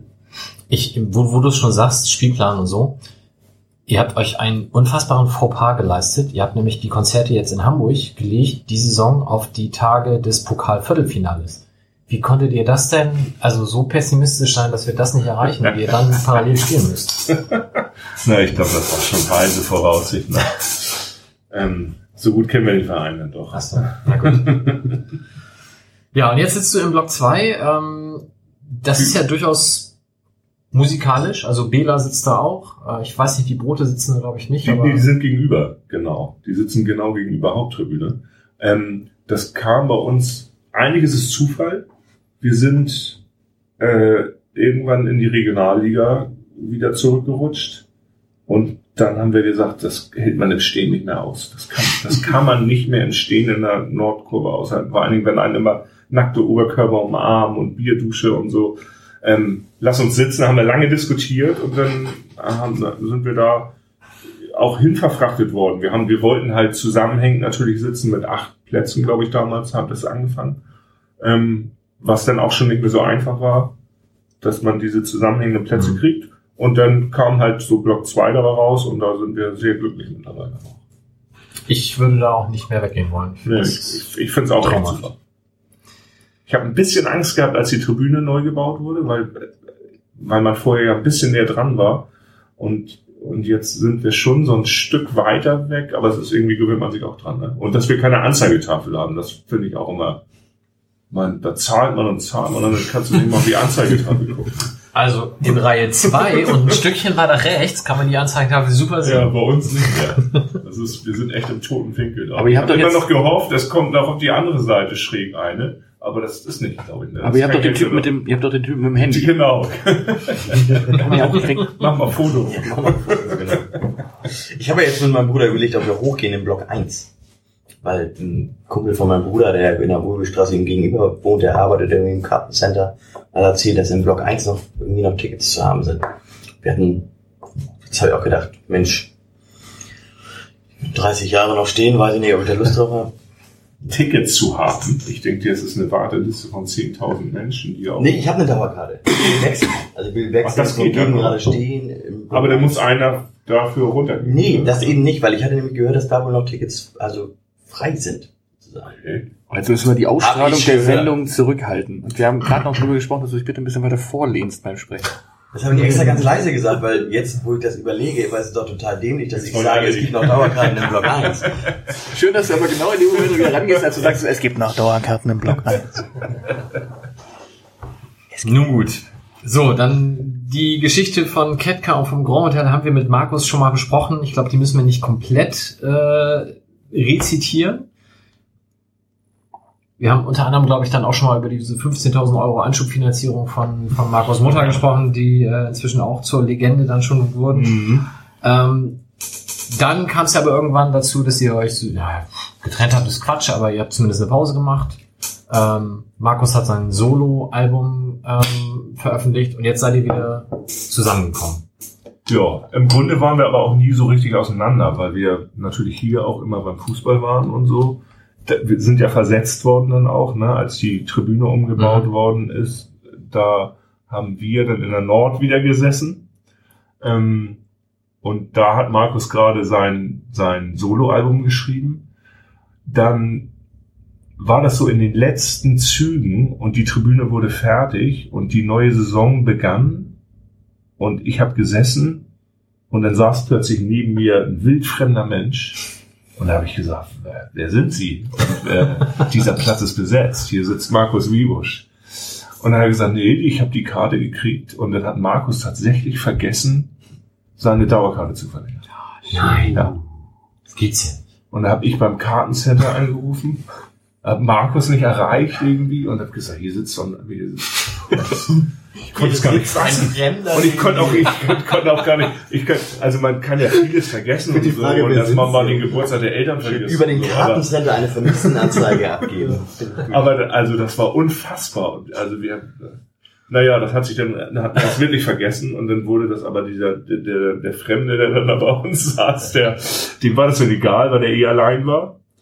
Und, äh, und dann wurde das irgendwie gedreht. Ordnungsdienst hat dann, hat, dann hat Markus seine Karte wiederbekommen und seitdem hat er, hat er dieses, äh, was Oke ja toll eingerichtet hat mit dem Abo. Ähm, man muss ja nichts mehr machen, man muss sich nur noch zurücklehnen und die Karte verlängert sich von selbst. Ist ja auch toll. Und man muss 10 Euro an die Wente bezahlen. Ja, das ist nicht so aber- richtig Nee. für Begeisterung sterben. Na, na klar, für die, für die Traditionalisten ist es natürlich auch schon wieder, aber für, für uns bequeme Menschen ist es ganz gut auf jeden Fall. Ja, jetzt habt ihr ungefähr zwei Jahre an dem Album gearbeitet, habe ich gelesen. Genau. Und es ist ja immer dann auch so ein bisschen Ungewissheit dabei. Wenn man nach der Pause wiederkommt, hat man auch denselben Status wie vorher. Wie groß war dann die Erleichterung oder wie, wie unsicher wart ihr euch da wirklich? Und wie kam dann jetzt die Welle der Begeisterung dann bei euch an? Ja, schon sehr. Also wir wa- waren schon, haben schon natürlich gehofft, dass man irgendwie nicht ganz vergessen wird und dass man dann irgendwie wieder so ein bisschen, also dass die Leute wieder da sind und vielleicht auch neue dazukommen und so. Und da haben wir uns schon extrem drüber gefreut, dass man äh, so einen Aufschlag wieder hingekriegt hat nach fünf Jahren, ist schon schon eine gute Sache für uns gewesen.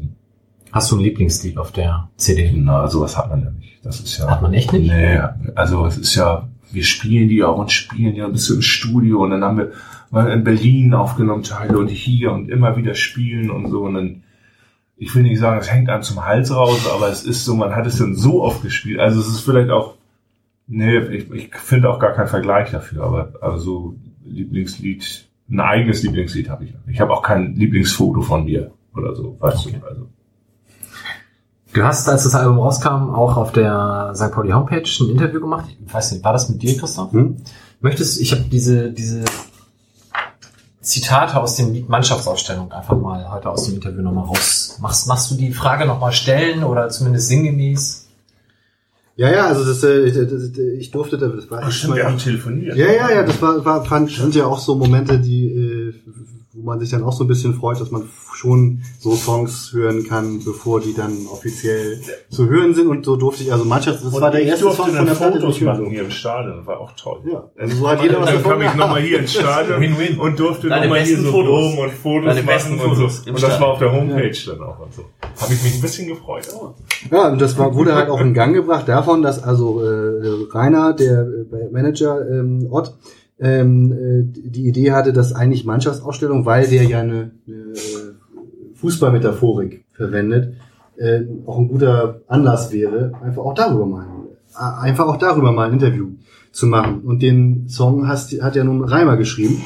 Ähm, ich habe mir gerade auch nochmal tatsächlich angehört beim, beim äh, ich, ich habe dann festgestellt beim Interview, dass ich in den Song, den Song danach ungefähr fünfmal mehr rein interpretiert habe als noch die Band.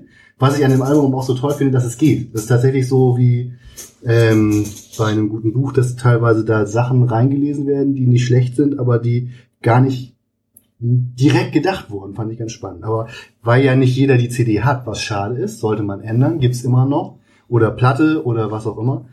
Ähm, in dem Song wird halt eine Mannschaftsaufstellung ähm, vorgestellt. Und also die, die Szene, korrigiere mich, wenn ich das Quatsch erzähle, Reimann, das ist ein bisschen komisch, jetzt einen Song erzählt zu kriegen. Ja, aber da sitzt halt ein paar am, am Radio und da wird eine Mannschaftsaufstellung vorgestellt. Das ist aber halt keine sportliche Mannschaftsausstellung, das ist eigentlich eine gesellschaftliche Mannschaftsausstellung.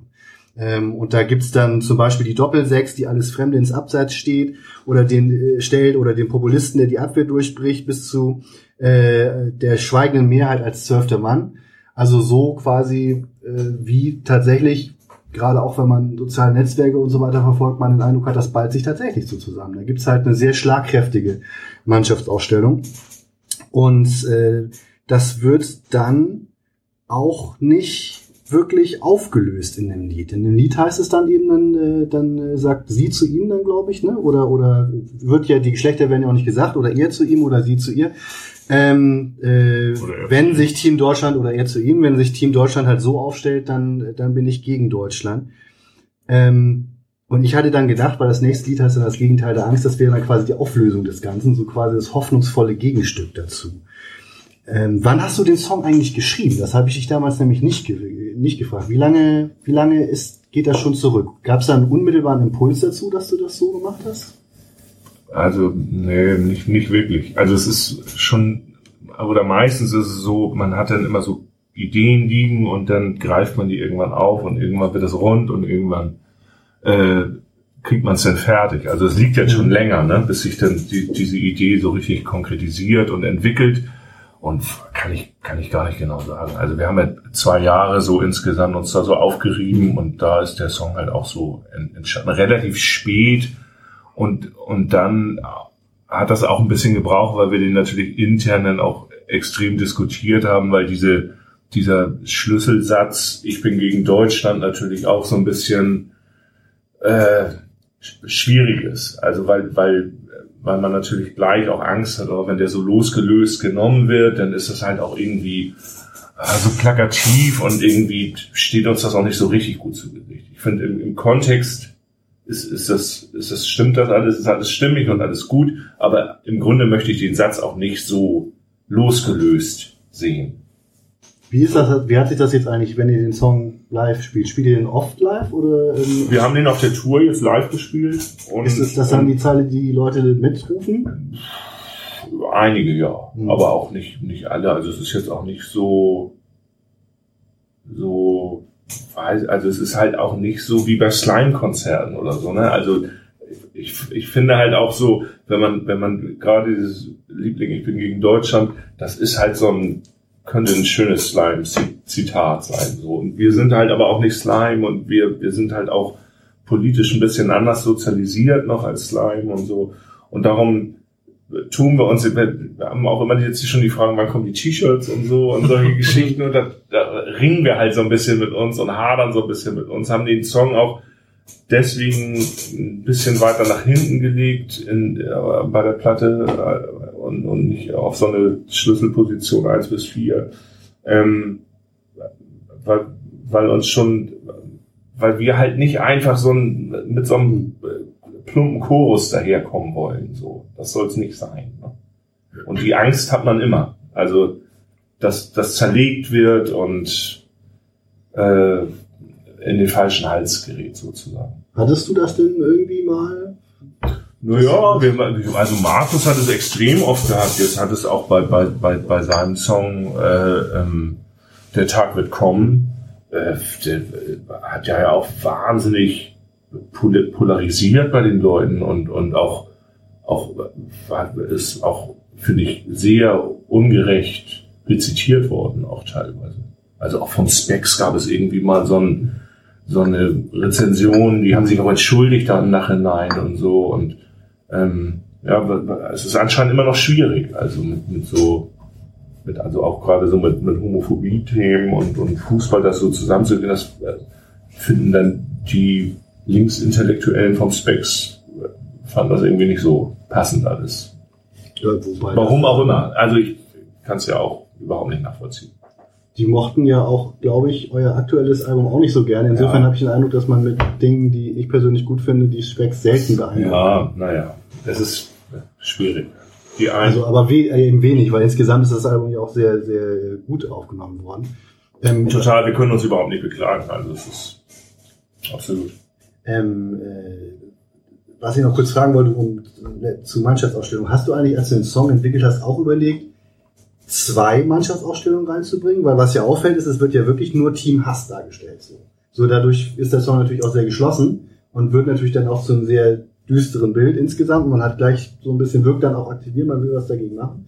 Aber ist das dann sowas, was man sich überlegt und verwirft oder war das immer klar eindeutig? Eigentlich war das immer klar. Also die, die Grundidee war halt einfach, wenn sich ein Land so aufstellt, wie es gerade passiert, und es war natürlich so schon im, im Zuge der, als die AfD dann da irgendwie so ein bisschen äh, doch mehr Stimmen bekam und Zulauf bekam und ähm, äh, da habe ich schon einfach nur die Grundidee gehabt, wenn sich ein Land so aufstellt und wenn so die Aufstellung des Landes sein soll, dann ist es nicht mein Land, so, dann bin ich dagegen. Und das, und das habe ich halt einfach nur mit so Fußballsätzen verpackt. Genau. Und das war die Idee. Also da gab es nie eine andere Mannschaft oder das, das habe ich auch nie gesehen. Ich habe auch nie das ein Feld gesehen beim Schreiben oder sowas. So, also dass ich da irgendwo Positionen Mhm. wirklich besetzt habe oder so.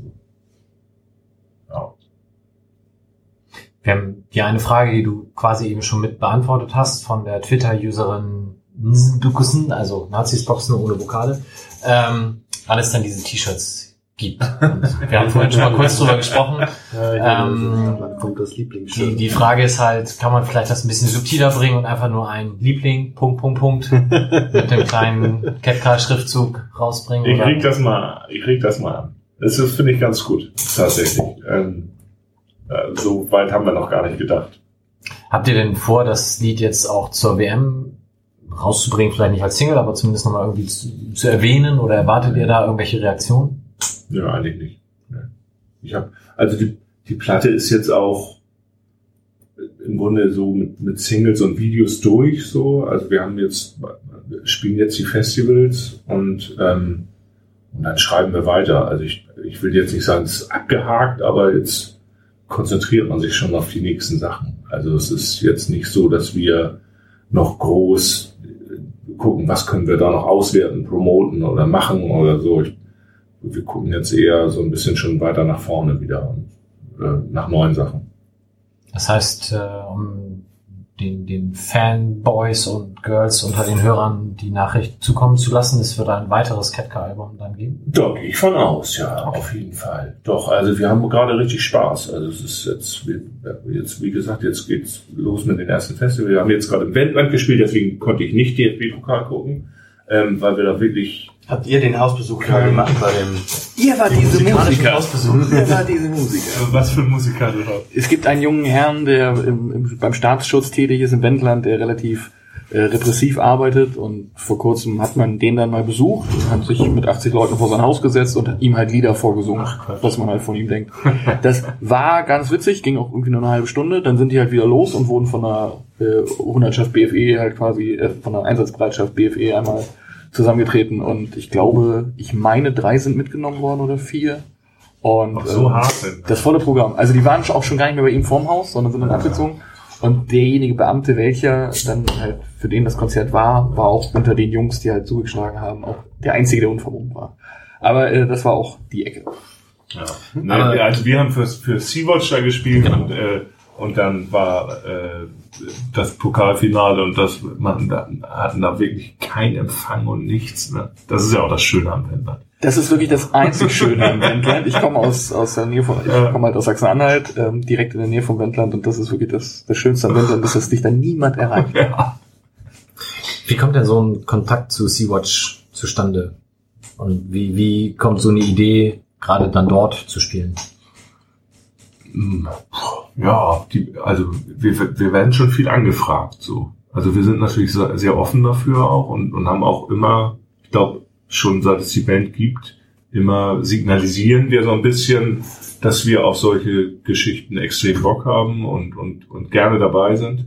Vor allen Dingen, wenn es speziell wird, auch wenn es so mit den Konzerten speziell wird. Das war jetzt kulturelle Landpartie, das zieht sich dann im Event dann auch noch über zwei Wochen und dieses eine Konzert war dann, war dann halt so, da ist ein Hut rumgegangen, da sind 2000 Leute gekommen, da sind 20.000 Euro zusammengekommen für Sea-Watch und das ist halt echt mega. So, das, das, das bringt denen total viel, das bringt uns aber auch total viel und das, vor allem bringt es wahnsinnig viel Spaß. So. Und wenn es auch noch so aufgeht. Und ähm, es kommen halt einfach viele auf uns zu so und, und fragen nach und, und wenn es dann passt, zeitlich und wenn wir das gut hinkriegen und wenn wir, wenn wir die, die Sache gut finden, dann sind wir gerne dabei und haben Bock drauf.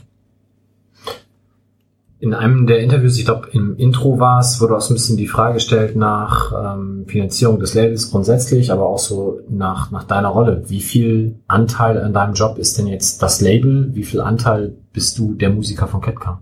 Oh, das ist auch echt immer schwierig. Das kann ich selber gar nicht so auseinanderhalten. Ich, ich sage immer so halb, halb. Ich habe eigentlich wollen wir jetzt ja schon wieder neue Songs schreiben und jetzt müssen wir gerade im Label auch diese neue Datenschutzrichtlinien und bla bla bla. Das ist echt die Hölle, ne? Und ich habe heute den ganzen Tag im Büro nur diese scheiß Datenschutzgeschichte gemacht. Ähm, und eigentlich will ich jetzt lieber gerne Musik machen, aber so ist es dann halt so. Und dann muss man sich so ein bisschen fokussieren und morgen wird wieder Musik gemacht. Ihr habt jetzt diverse Sachen natürlich auch im Sommer. Ich glaube, das, was vielleicht als, als Highlight am Horizont auftaucht, ist die Cruise Funk Cleave. Ja, total, ja. 23. August, Syltfähre. Mhm.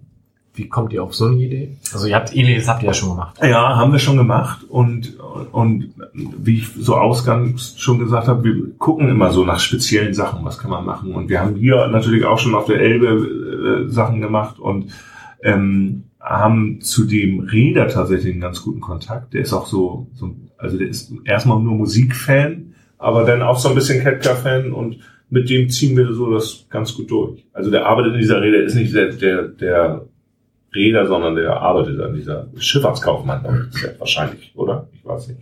Was muss ich ihn mal fragen. Aber ähm, Was machst du eigentlich? genau.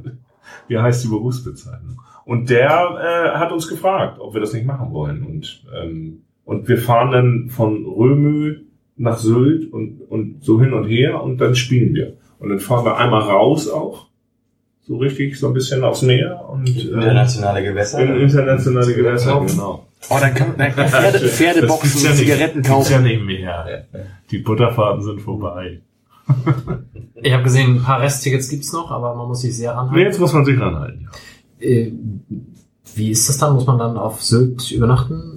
Bietet sich das an? Oder? Kann man, ja. Man kann sogar, glaube ich, auch in Römel aussteigen. Also kann man sich aussuchen. So, ja. Aber es ist auf jeden Fall, also was wirklich schön ist, ist so ein so relativ intimer Rahmen und es ist so soundmäßig nicht der Oberknaller, weil das ziemlich niedrig ist von der Decke her, so. Aber wir, wir haben das ja schon einmal gemacht und das ist echt schön. Also man, vor allen Dingen, man spielt das Konzert und danach hängt man da auf dem Schiff noch ab und fährt noch an den Sonnenuntergang und so. Es ist, hat auch seine romantisch, romantische Seite. Und die Gefahr, dass da jemand auf der Fähre sich befindet, der einfach nur rüberfahren will und gar keine Musik hören will. Das aber- haben wir auch, ja. Ach so. Das gibt's natürlich auch, klar. Aber abends dann nicht mehr, also es ist eher tagsüber. Also wir machen dann so Soundcheck und dann fahren tatsächlich die Touristen so hoch und runter oder die, die da wirklich nur so Kuchen essen wollen und Kaffee trinken wollen und so. Aber die müssen da durch. Okay. Aber ihr vermittelt keine Unterkünfte auf Sylt. Nein, das nicht, nee. Gut. Ähm, jetzt müssen wir gerade so meine Liste nochmal durchgehen. Darf ich dann eine Zwischenfrage stellen? Oder? Du sagtest vorhin so die, die Tracks 1 bis 4 und ich habe Tracks bewusst mit E ausgesprochen, falls das jemand sich kurz überlegt. Ähm, die Tracks 1 bis 4 sind so die wichtigen für euch. Du hast, oder ihr habt dann ja auch Sommer 89 damit reingepackt, Mhm. was halt so ein sehr interessantes Stück ist, wie ich finde. Ähm, und das würde ich auch, ich habe im Internet ein bisschen nachgelesen darüber, weil das halt, ich muss dazu sagen, ich bin nicht so der große Catcar-Fan, um das sehr höflich auszudrücken. Ähm, ich hoffe, du magst mich trotzdem. Äh, Und, und, aber der Song, der nimmt mich halt so ein bisschen mit. Vielleicht, weil ich da irgendwie teilweise betroffen bin durch meine, meine regionale Herkunft, aber ich finde, das ist halt wirklich ein sehr, sehr guter Song. Ähm, ist der bewusst an diese, an diese Stelle 4 gepackt worden, von wegen, das ist uns wichtig, es geht generell um, die Menschen müssen ein bisschen mehr miteinander arbeiten, oder ist das halt so eine Sache, wo du sagst, das war einfach fällig, der musste an, der ist gut, der ist vernünftig, deswegen muss er so weit vorne sein. Ja, beides, ne? Also wir, ich meine, das ist der Song, mit dem wir rausgegangen sind, Mhm. so, ne? Aber wir sind fünf Jahre weg gewesen und das ist so unser erstes Lebenszeichen gewesen und uns war schon auch klar, dass das ein Schlüsselsong ist, so und ähm, und und ich, ich finde auch nach wie vor wahnsinnig gut in die Zeit passt, so und und was wir Markus da so finde ich genial gelöst hat, ohne irgendwie auf irgendwas zu zeigen, einfach eine Situation beschrieben hat und die kannst du adaptieren in die Zeit von heute oder du kannst es auch lassen, du kannst es auch einfach so als Historie nehmen ähm, und, und, und das ist, ist halt super aufgegangen. Also insofern ähm, war das die absolute richtige Entscheidung. Ich glaube einfach auch, weil der Song zeitgemäß ist und, und genau hier gut hinpasste. War also gleich klar, dass das der ist, der als erstes den Leuten Ja, ja, gezeigt wird. ja. Das war, das war schon relativ schnell klar.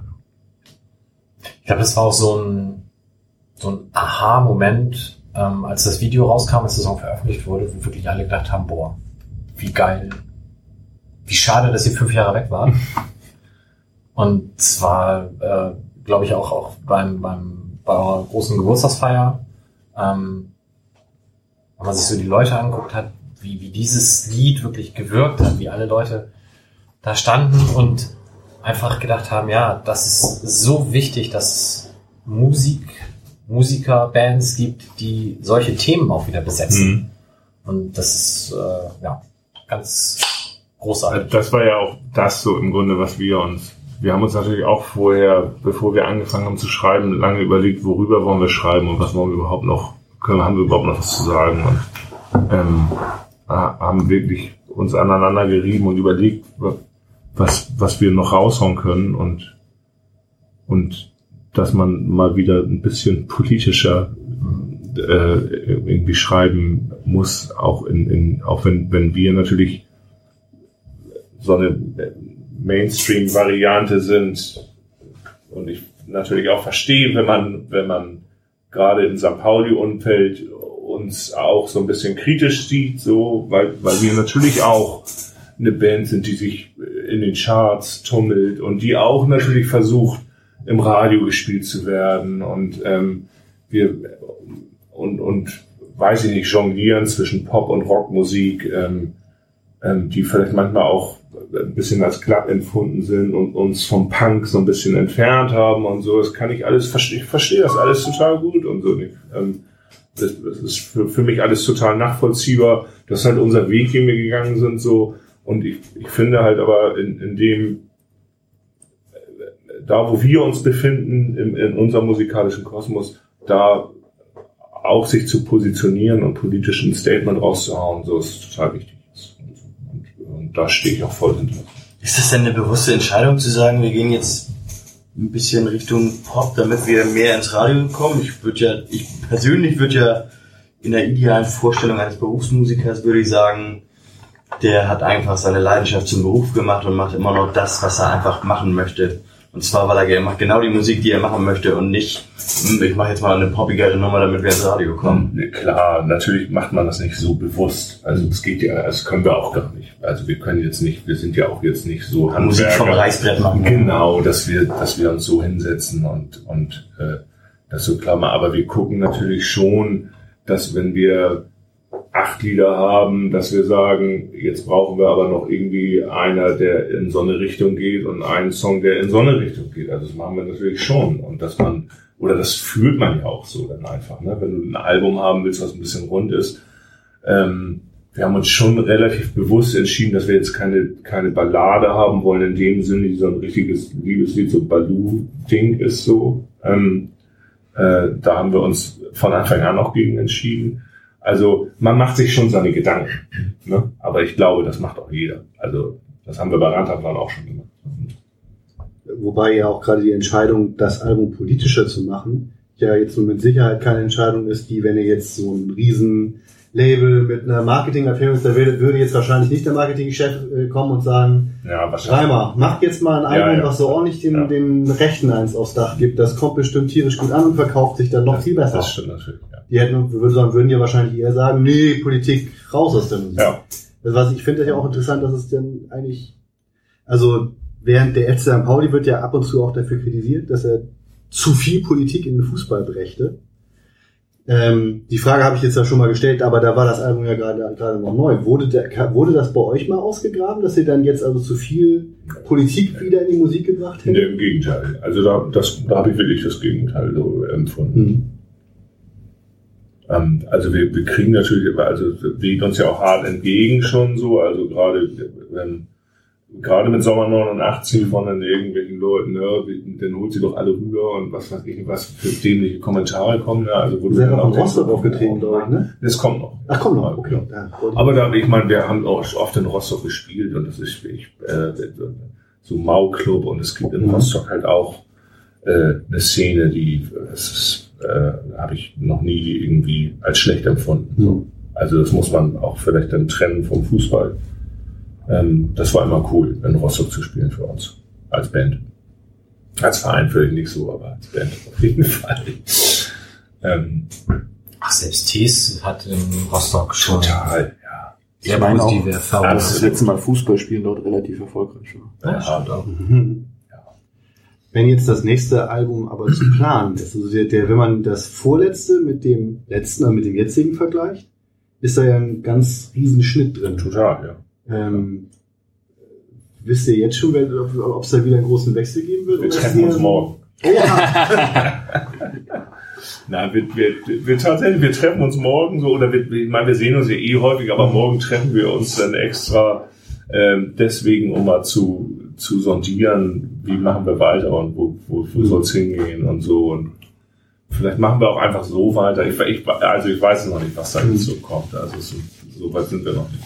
Darf man sich da so ein Treffen vorstellen? Bibusch macht die Schnittchen und du bringst dann... Nee, wir treffen uns bei Erik. Ähm, wir treffen uns bei Erik. Erik macht immer Kaffee, dann ordentlich viel Kaffee. Und ähm, die Schnittchen gibt's nicht. Und dann hören wir viel Musik meistens. Aber jetzt nicht nur eure, sondern... Nee, genau, gerade nicht unsere. Gibt, gibt's denn da, das war auch so ein Ding, was, was, was äh, letztes Jahr auch gesagt hat, dass eigentlich ihr auch das Gefühl hat, es fehlt halt sehr stark was, äh, so in der deutschsprachigen Gitarrenmusik besonders, weil eigentlich, ne, wenn wir jetzt so Antilopengang und so weiter machen, doch viel politisches, aber Ja. so Gitarrenmusik nicht Ja. mehr so viel. Aber Tokotronic haben jetzt ja auch nochmal ein schönes Album nachgelegt. Also, ähm, ja, aber ich finde, finde immer noch, ich meine, natürlich kann man, kann man, es ist immer so schwierig. Man, man kann jetzt natürlich nicht von, von jemanden wie Helene Fischer oder so verlangen, dass die sich jetzt so irgendwie klar positioniert und sagt so, ja, Ganz geil. Gerade Helene Fischer. ja, aber nun, ich meine, wir haben jetzt halt bei, bei beim Echo so diese ganze Diskussion mitgekriegt und, und äh, es ist ja unterirdisch. Ne? Also es gibt's ja überhaupt nicht. Da, da muss man sich auch fragen, wie kann das wahr sein, ähm, dass dieses Echo-System, wie das so war, ja, es geht nur nach Verkaufszahlen und so, und dann kann da jeder auf, auf die Bühne und kriegt einen Preis verliehen, der irgendeinen Scheiß von sich gibt. Also wie auch wirklich ähm, ähm, antisemitisch, rassistisch, irgendwie frauenfeindlich. Also es ist ja, es geht halt überhaupt nicht so. Und also muss man jetzt im Nachhinein auch wirklich sagen, äh, Hut ab vor denen, die den dann auch zurückgegeben haben und so. So muss das sein. Und dass sie das ganze Konzept eingestampft haben. So, das ist eine Katastrophe. So. Ja. Roland Kaiser hat sich in Dresden auch ganz gut geäußert, glaube ich mal bei dem. Stimmt, Ja, ja. Also doch, dafür das kannst du schon machen. Also das kann auch, könnte auch Helene Fischer machen, würde ich sagen. Also so ist Das ja macht sie aber natürlich. Aber Leisten kann sie sich eh und machen sollte Ja. sie es auch. Mike, kannst du da mal einwirken? Du als quasi Vorsitzender des ersten Fanclubs. Ich war ja tatsächlich beim Konzert am Tag der Bundestagswahl und ich habe gedacht, heute wäre doch mal ein gutes, guter Zeitpunkt, da was zu sagen. Und sie hat es so ein ganz klein bisschen in die Richtung. Aber Wie? Was, das- was sagt eine Helene Fischer? ja, dass sie, heute war ja ein wichtiger Tag und ich hoffe, dass wir alle hier weiter friedlich zusammen und bla bla bla. Aber es hätte man einfach mal sagen können und die AfD ist scheiße. So sagt sie Mhm. natürlich nicht. Naja. Aber das Ich finde ich find's schon erstaunlich und irgendwo zwischen bedenklich, dass du zu einem Konzert gehst von dieser Person. Ich muss ja mal Und dann aber, ja, ja. Und dann muss ich dir aber auch wieder hoch anrechnen, dass du so ehrlich bist und sagst, ich war ja da. Ja, was soll ich? Weiß ja jeder. Ich hätte jetzt auch gesagt, ich war's nicht. Ich habe gehört, es gab an dem Tag ein Konzert. Ich habe schon so ich. Ich habe schon Karten für Roland Kaiser im Winter hier in der Arena Und Halle, der, wie auch immer sie der jetzt hat mal ein heißt. Statement raus. Der ist gesetzt, das ist ein guter. Ja? Ja, auf jeden Fall. Einer von uns. Roland, einer von uns. Ich wollte nur sagen, ich dachte ja kurz, du bist Roland Kaiser. Roland hört die Signale. Du hattest eben ein so schönes äh, Statement zum Echo abgegeben, dass wir damit die Sendung hätten beschließen können, aber da wir das jetzt durch unser Gelaber hier versaut haben, habe ich Boah, noch ey. einen. Nee, du doch nicht, ich Ach so, doch. ah, so. Äh, möchte ich nochmal auf dieses in, tolle Interview von Christoph mit dir zurückkommen, wo eigentlich ein mindestens genauso schöner Abschlusssatz ist und vielleicht können wir das mit dem dann vernünftig zu Ende kriegen. Die Frage von Christoph lautete, ist der FC St. Pauli so etwas wie eine Möglichkeit des guten Wir, des solidarischen, schützenden, für eine positive Idee kämpfenden Wir? Und deine nicht minder tolle Antwort war, total. Ich finde, dass man am Millantor immer das Gefühl hat, man ist mit seinen Leuten auf der guten Seite. Stolz ist ein doofes Wort, aber das ist etwas, von dem ich gerne Teil bin. Und ich habe das heute gelesen und gesagt, Mensch, fantastisch. Hätte ich nicht besser und schöner formulieren können. Ja, bin ich auch immer noch. Tatsächlich, ich, bin, ich, ich freue mich auf jedes Heimspiel und, und es ist für mich auch mehr als nur Fußball und, sondern also auch dieses soziale Miteinander im Stadion. Das ist wirklich, äh, finde ich, jedes Mal auch wieder toll und berührt mich auch oft. Wir haben jetzt das Thema HSV heute eigentlich größtenteils gut umschifft, außer beim Sonderzug. Wir haben noch nicht so richtig eine, eine Podcast-Folgen-Titel gefunden, oder? Ich habe vorhin irgendwas mit die Laufwege von Dennis Eitikin aufgeschrieben. Aber Ja, auf jeden Fall diagonale Laufwege sind nicht schlecht. Das war, das war echt schon ziemlich. Das ist ja, da kannst, Du Sven, kannst du noch irgendwas sagen? Irgendwas fürs Phrasenschwein, das wir als Titel nehmen können würden? Nein, ich wollte dich eigentlich noch fragen, wie du zu den, ob du dich auf die Derbys freust. Ah, Ja, so halb nur, tatsächlich. Also was ich wirklich ätzend finde, ist, also oder wo ich schon so ein bisschen Angst habe, ist die Stimmung in der Stadt. Ähm, weil, also diese Aggression im Stadion rum, und das haben wir ja nicht nur beim Derby, sondern das ist ja mittlerweile auch schon bei, bei Heimspielen so, dass hier irgendwelche Leute irgendwie Mhm. ins Gebüsch geprügelt werden und so. Ähm, und ach, ja, die anderen Derbys haben wir auch irgendwie hinter uns gebracht und ich äh, denke, das schaffen wir auch. Mal sehen. Auf die, ich freue mich, ach, ich, ich freue mich schon, oder ich finde es gut, dass der HSV abgestiegen ist, aber ähm, es hätte vielleicht noch eine Liga tiefer gehen können. Oder wir hätten einfach zeitgleich Das kommt, wenn die Finanzsituation durchleuchtet wird, dann geht das mal ganz schnell. Wenn Die Kühne haben leider, so, leider haben sie schon die Lizenz dafür bekommen. Also Ich das auch so gar meine nicht, wie man ohne Wieso, wenn man Tore nachträglich die- aberkennen kann, kann man nicht einmal mit einer Videokamera bei Kühne reinlaufen, das ist dann der Videobeweis und Titeldumm, zack. Per Video. Ja, ja. Das ist quasi Also, ich glaube, glaube du willst bei Kühne nicht mit der Videokamera dabei sein. Die meisten Bilder von Kühne sind aus St. Pauli-Sicht sehr lustig. Die Firma Kühne hat sehr schöne Lebensmittel fürs Antihaar gespendet übrigens. Das ist aber ja Nein, ganz wichtig. Eine andere, Rote Würze auch. Das ist ja bei der andere, das ist ja nicht er. Ist doch egal. Es ist der Man kann das ruhig mal sagen. Momo-Kommentar auch mal rein. Leute. Oder, oder das, ich finde das zu herrlich, in so einen Kommentar zu lesen. Das ist nicht Gurkenkühne! Wir müssen hier auch ein bisschen Das Werbung machen, damit wir auch mal Ja. gesponsert werden. Also ich meine, ich finde es gut, dass wir sagen, Kühne, der gute Sinn. Vielleicht kriegen wir beim nächsten Mal irgendwie Würstchen von denen gesponsert. Kühne, die linke Gurke. Das finde ich super. Kühne, die linke Gurke. Das ist ihr Titel, schreibt es auf Kühne, die. Okay. Gut, ich denke, dann sollten wir die Sendung Aber freut damit ihr noch schon auf, das, auf die Derbys? Absolut. Ja? Gemischt. Ich habe da, ich habe Das da ein sehr ambivalentes. Verhältnis dazu. Ich bin beim letzten Mal halt, ich fand das super im Stadion, da sa- saß ich in der Nordkurve, ähm, weil wir keine anderen Karten mehr bekommen haben und musste zum ersten Mal in meinem Leben Holsten alkoholfrei trinken. Das ist auch etwas, das ich niemandem gönne. Ähm, das ist das Schlimmste von allen. Und dann sind wir danach in die Kneipe, ganz in Ruhe, und ich musste, zu dem Zeitpunkt in einem Museum gearbeitet und ja, gedacht, okay, dann trinkst du noch ein Bier in Ruhe und dann wurden wir halt mit Fahrrädern beworfen und irgendwie Leute aus Braunschweig haben sich zu erkennen gegeben und dann, hm, da habe ich auch gedacht, wie funktioniert denn das überhaupt? Und dann am Ende von Lied habe ich bei meinem damaligen Arbeitgeber angerufen und gesagt, vielleicht bleibe ich auch einfach eine Nacht länger hier. Das ist so gerade so schön. Nee, das war wirklich so, dass ich sagte, das, das muss ich nicht nochmal haben. Das war auch mein erster Gedanke, als sie abgestiegen sind, so, boah, die Kneipe gehe ich nicht nochmal. Ähm, aber an sich bin ich da schon, ich finde das nicht schlimm, dass die abgestiegen sind. Wo warst du denn? Unabsteigbar oder wo, wo hast du den Abend verbracht? Nee, wie heißt das? Tankstelle? ich freue mich halt so mal gar nicht auf dieses ganze mediale Drumgebrösel auch. Geht mir das auf den Sack. Und es gibt dann hinterher natürlich dann auch wieder, es wird mit Sicherheit irgendwie Konflikte geben, die dann irgendwie von den winzige Fragmente dann irgendwie Schlagzeilen schreiben. Und dann geht's ja irgendwie jedem, der irgendwie auch nur so ein bisschen irgendwie was macht und nach und vielleicht auch für Nicht-Fans als St. Pauli-Fan bekannt ist, dann darfst du dir immer erklären, ob das jetzt nun Verwandtschaft ist oder sonst wie und dann äh, da freue ich mich mal so gar nicht drauf, dass du in Ruhe erklären musst, ja, also Moment. Also ein Ultra und ein Hooligan, das ist nicht das gleiche.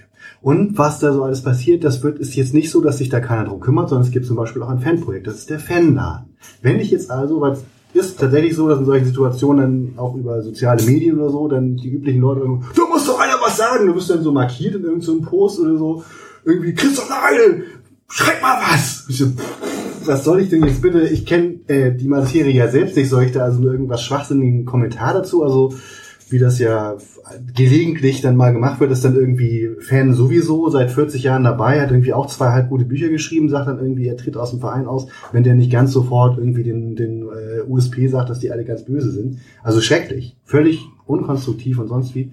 Aber Leute denken, du musst da mitmachen. Schon auf diese Aufforderung, da irgendwie was zu sagen oder zu erklären, freue ich mich mal so gar nicht. Und das verleidet einem irgendwie auch ein bisschen Spaß daran, weil eigentlich auf Leute das Spiel halt selber durch. freue ich mich schon. Und Ja, auch wenn ich nicht unbedingt glaube, dass wir gewinnen, aber wenn dann, wissen wir ja, fühlt sich Punkte. einfach wahnsinnig gut an.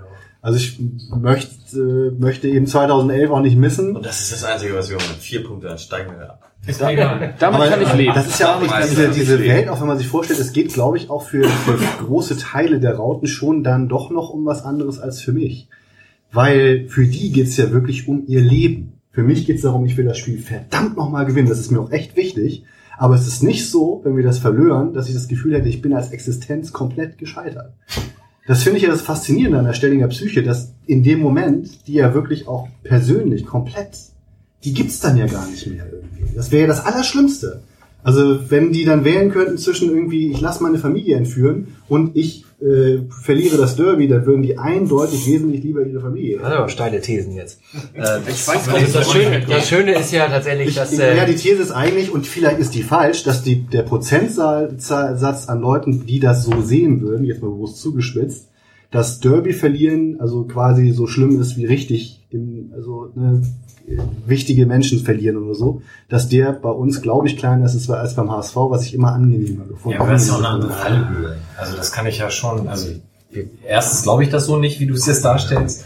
Und zweitens ist es natürlich für den HSV als Verein schlimmer, dieses Derby zu verlieren, als für den FC St. Pauli, weil für uns ist es halt normal. Wir sind halt immer die Nummer zwei gewesen. Aber nächstes Jahr haben wir die Chance, naja, da würde ich auch einhaken. Also ich, ich glaube auch tatsächlich so aus fantechnischer Perspektive und auch aus Sicht des Fanladens, das Schöne ist ja, es wird am Ende tatsächlich nicht so heiß gegessen, wie es gekocht wird. Darauf kann man sich schon mal einstellen. Das wird mit Sicherheit unentspannt werden. Aber tatsächlich auch, um von meiner Profession abzugehen und nochmal meine sportliche Inkompetenz hier so ein bisschen ins Spiel zu bringen. Ich glaube tatsächlich, dass es eine ganz gute Möglichkeit für den FC St. Pauli ist, für den Verein und auch für das Team, nächste Saison die, die, die 5% extra Motivation rauszuholen und zu sagen, ey, das ist jetzt wirklich, wir können diese Saison können wir richtig was reißen. Wir können das erste Mal eine Vereinsgeschichte tatsächlich vielleicht mal irgendwie vor den Rauten stehen. Wie auch immer. Ich halte das nicht für ausgeschlossen, ähm, obwohl ich äh, absoluter Berufspessimist bin hier, was das Sportliche angeht. Aber das ist, kann, glaube ich, was sein, wo wir hier in den Verein nochmal wieder das Feuer reinkriegen können, was wir vielleicht in den letzten Jahren ab und zu hier und da mal vermisst haben.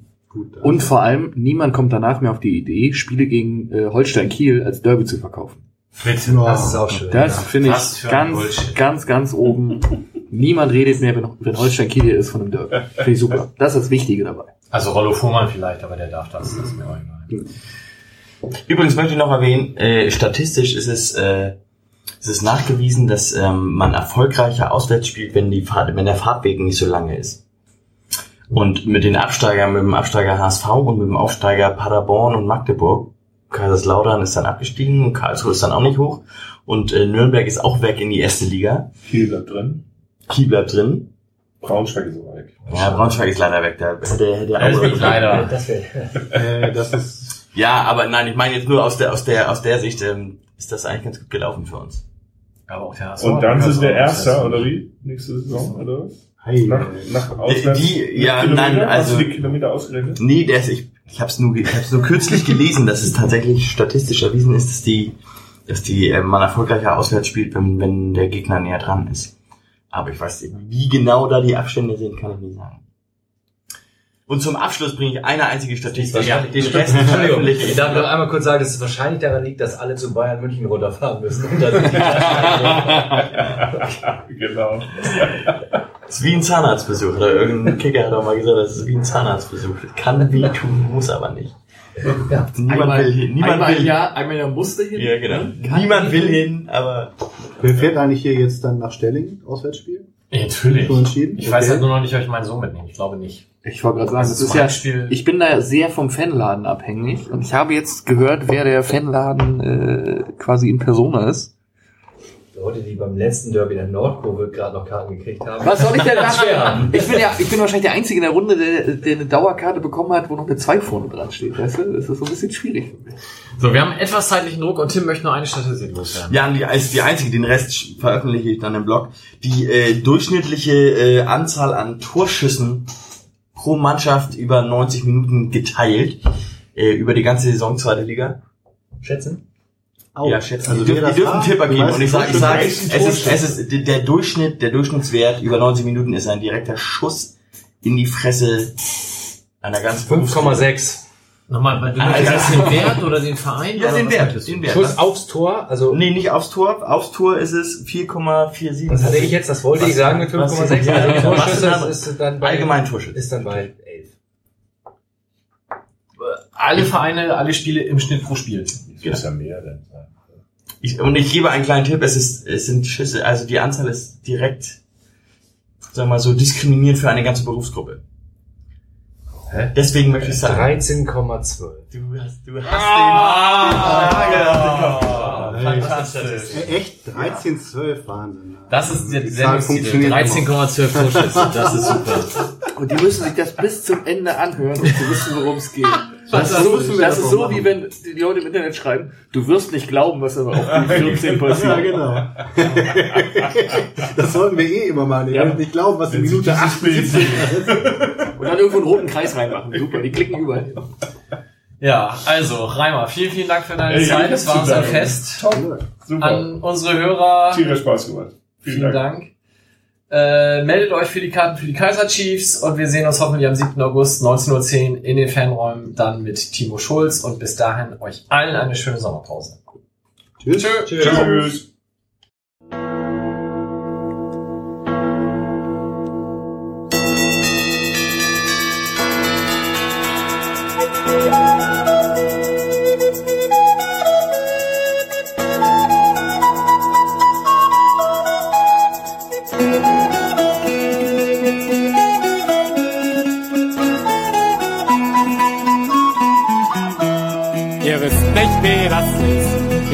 nicht, wie das geht. Für euch hat sich die Fußballwelt stets anderswo gedreht.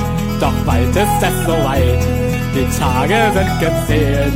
Und dann wird diese Uhr bei euch auf Null zurückgestellt. Denn oi, oi, oi, Chosen Few, nehmt euch montags frei. Denn da läuft auf DSF die Bundesliga 2. Oi, oi, oi, Chosen Few, montags, das ist stark. Der HSV in Liga 2, das ist es, was ich mag. Liga 1 seit 40 Jahren, nie durch Liga 2 gefahren. Doch dieses Erlebnis werdet ihr nun auch schon weiterfahren. Ein Dino wollt ihr sein, mit Maskottchen ach wie fein. Doch ihr werdet wie T-Rex und Co. bald ausgestorben sein. Denn, oi, oi, oi, Chosen Few, nehmt euch montags frei. Denn da läuft auf DSF die Bundesliga 2. Oi, oi, oi, Chosen Few, montags, das ist stark. Der HSV in Liga 2, das ist es, was ich mag. Heult euch Uwe noch so sehr, das hilft euch auch nichts mehr. Die Punkte, die ihr braucht, sind weg, die bringt keiner mehr her. Nicht Dortmund, Schalke, Bremen, nicht Stuttgart, FCB. Statt dieser Knaller heißt es bald Paderborn und SV VfB. Denn oi, oi, oi, Chosen Few, nehmt euch montags frei. Denn da läuft auf DSF die Bundesliga 2. Oi, oi, oi, Chosen Few, montags, das ist stark. Der HSV in Liga 2, das ist es, was ich mag. Oi, oi, oi, Chosen Few, nehmt euch montags frei. Denn da läuft auf DSF die Bundesliga 2. Oi, oi, oi, Chosen Few, montags, das ist stark. Der HSV in Liga 2, das ist es, was ich mag. Oi, oi, oi, Chosen Few, nehmt euch montags frei. Denn da läuft auf DSF die Bundesliga 2. Oi, oi, oi, Chosen Few, montags, das ist stark. Der HSV in Liga 2, das ist es, was ich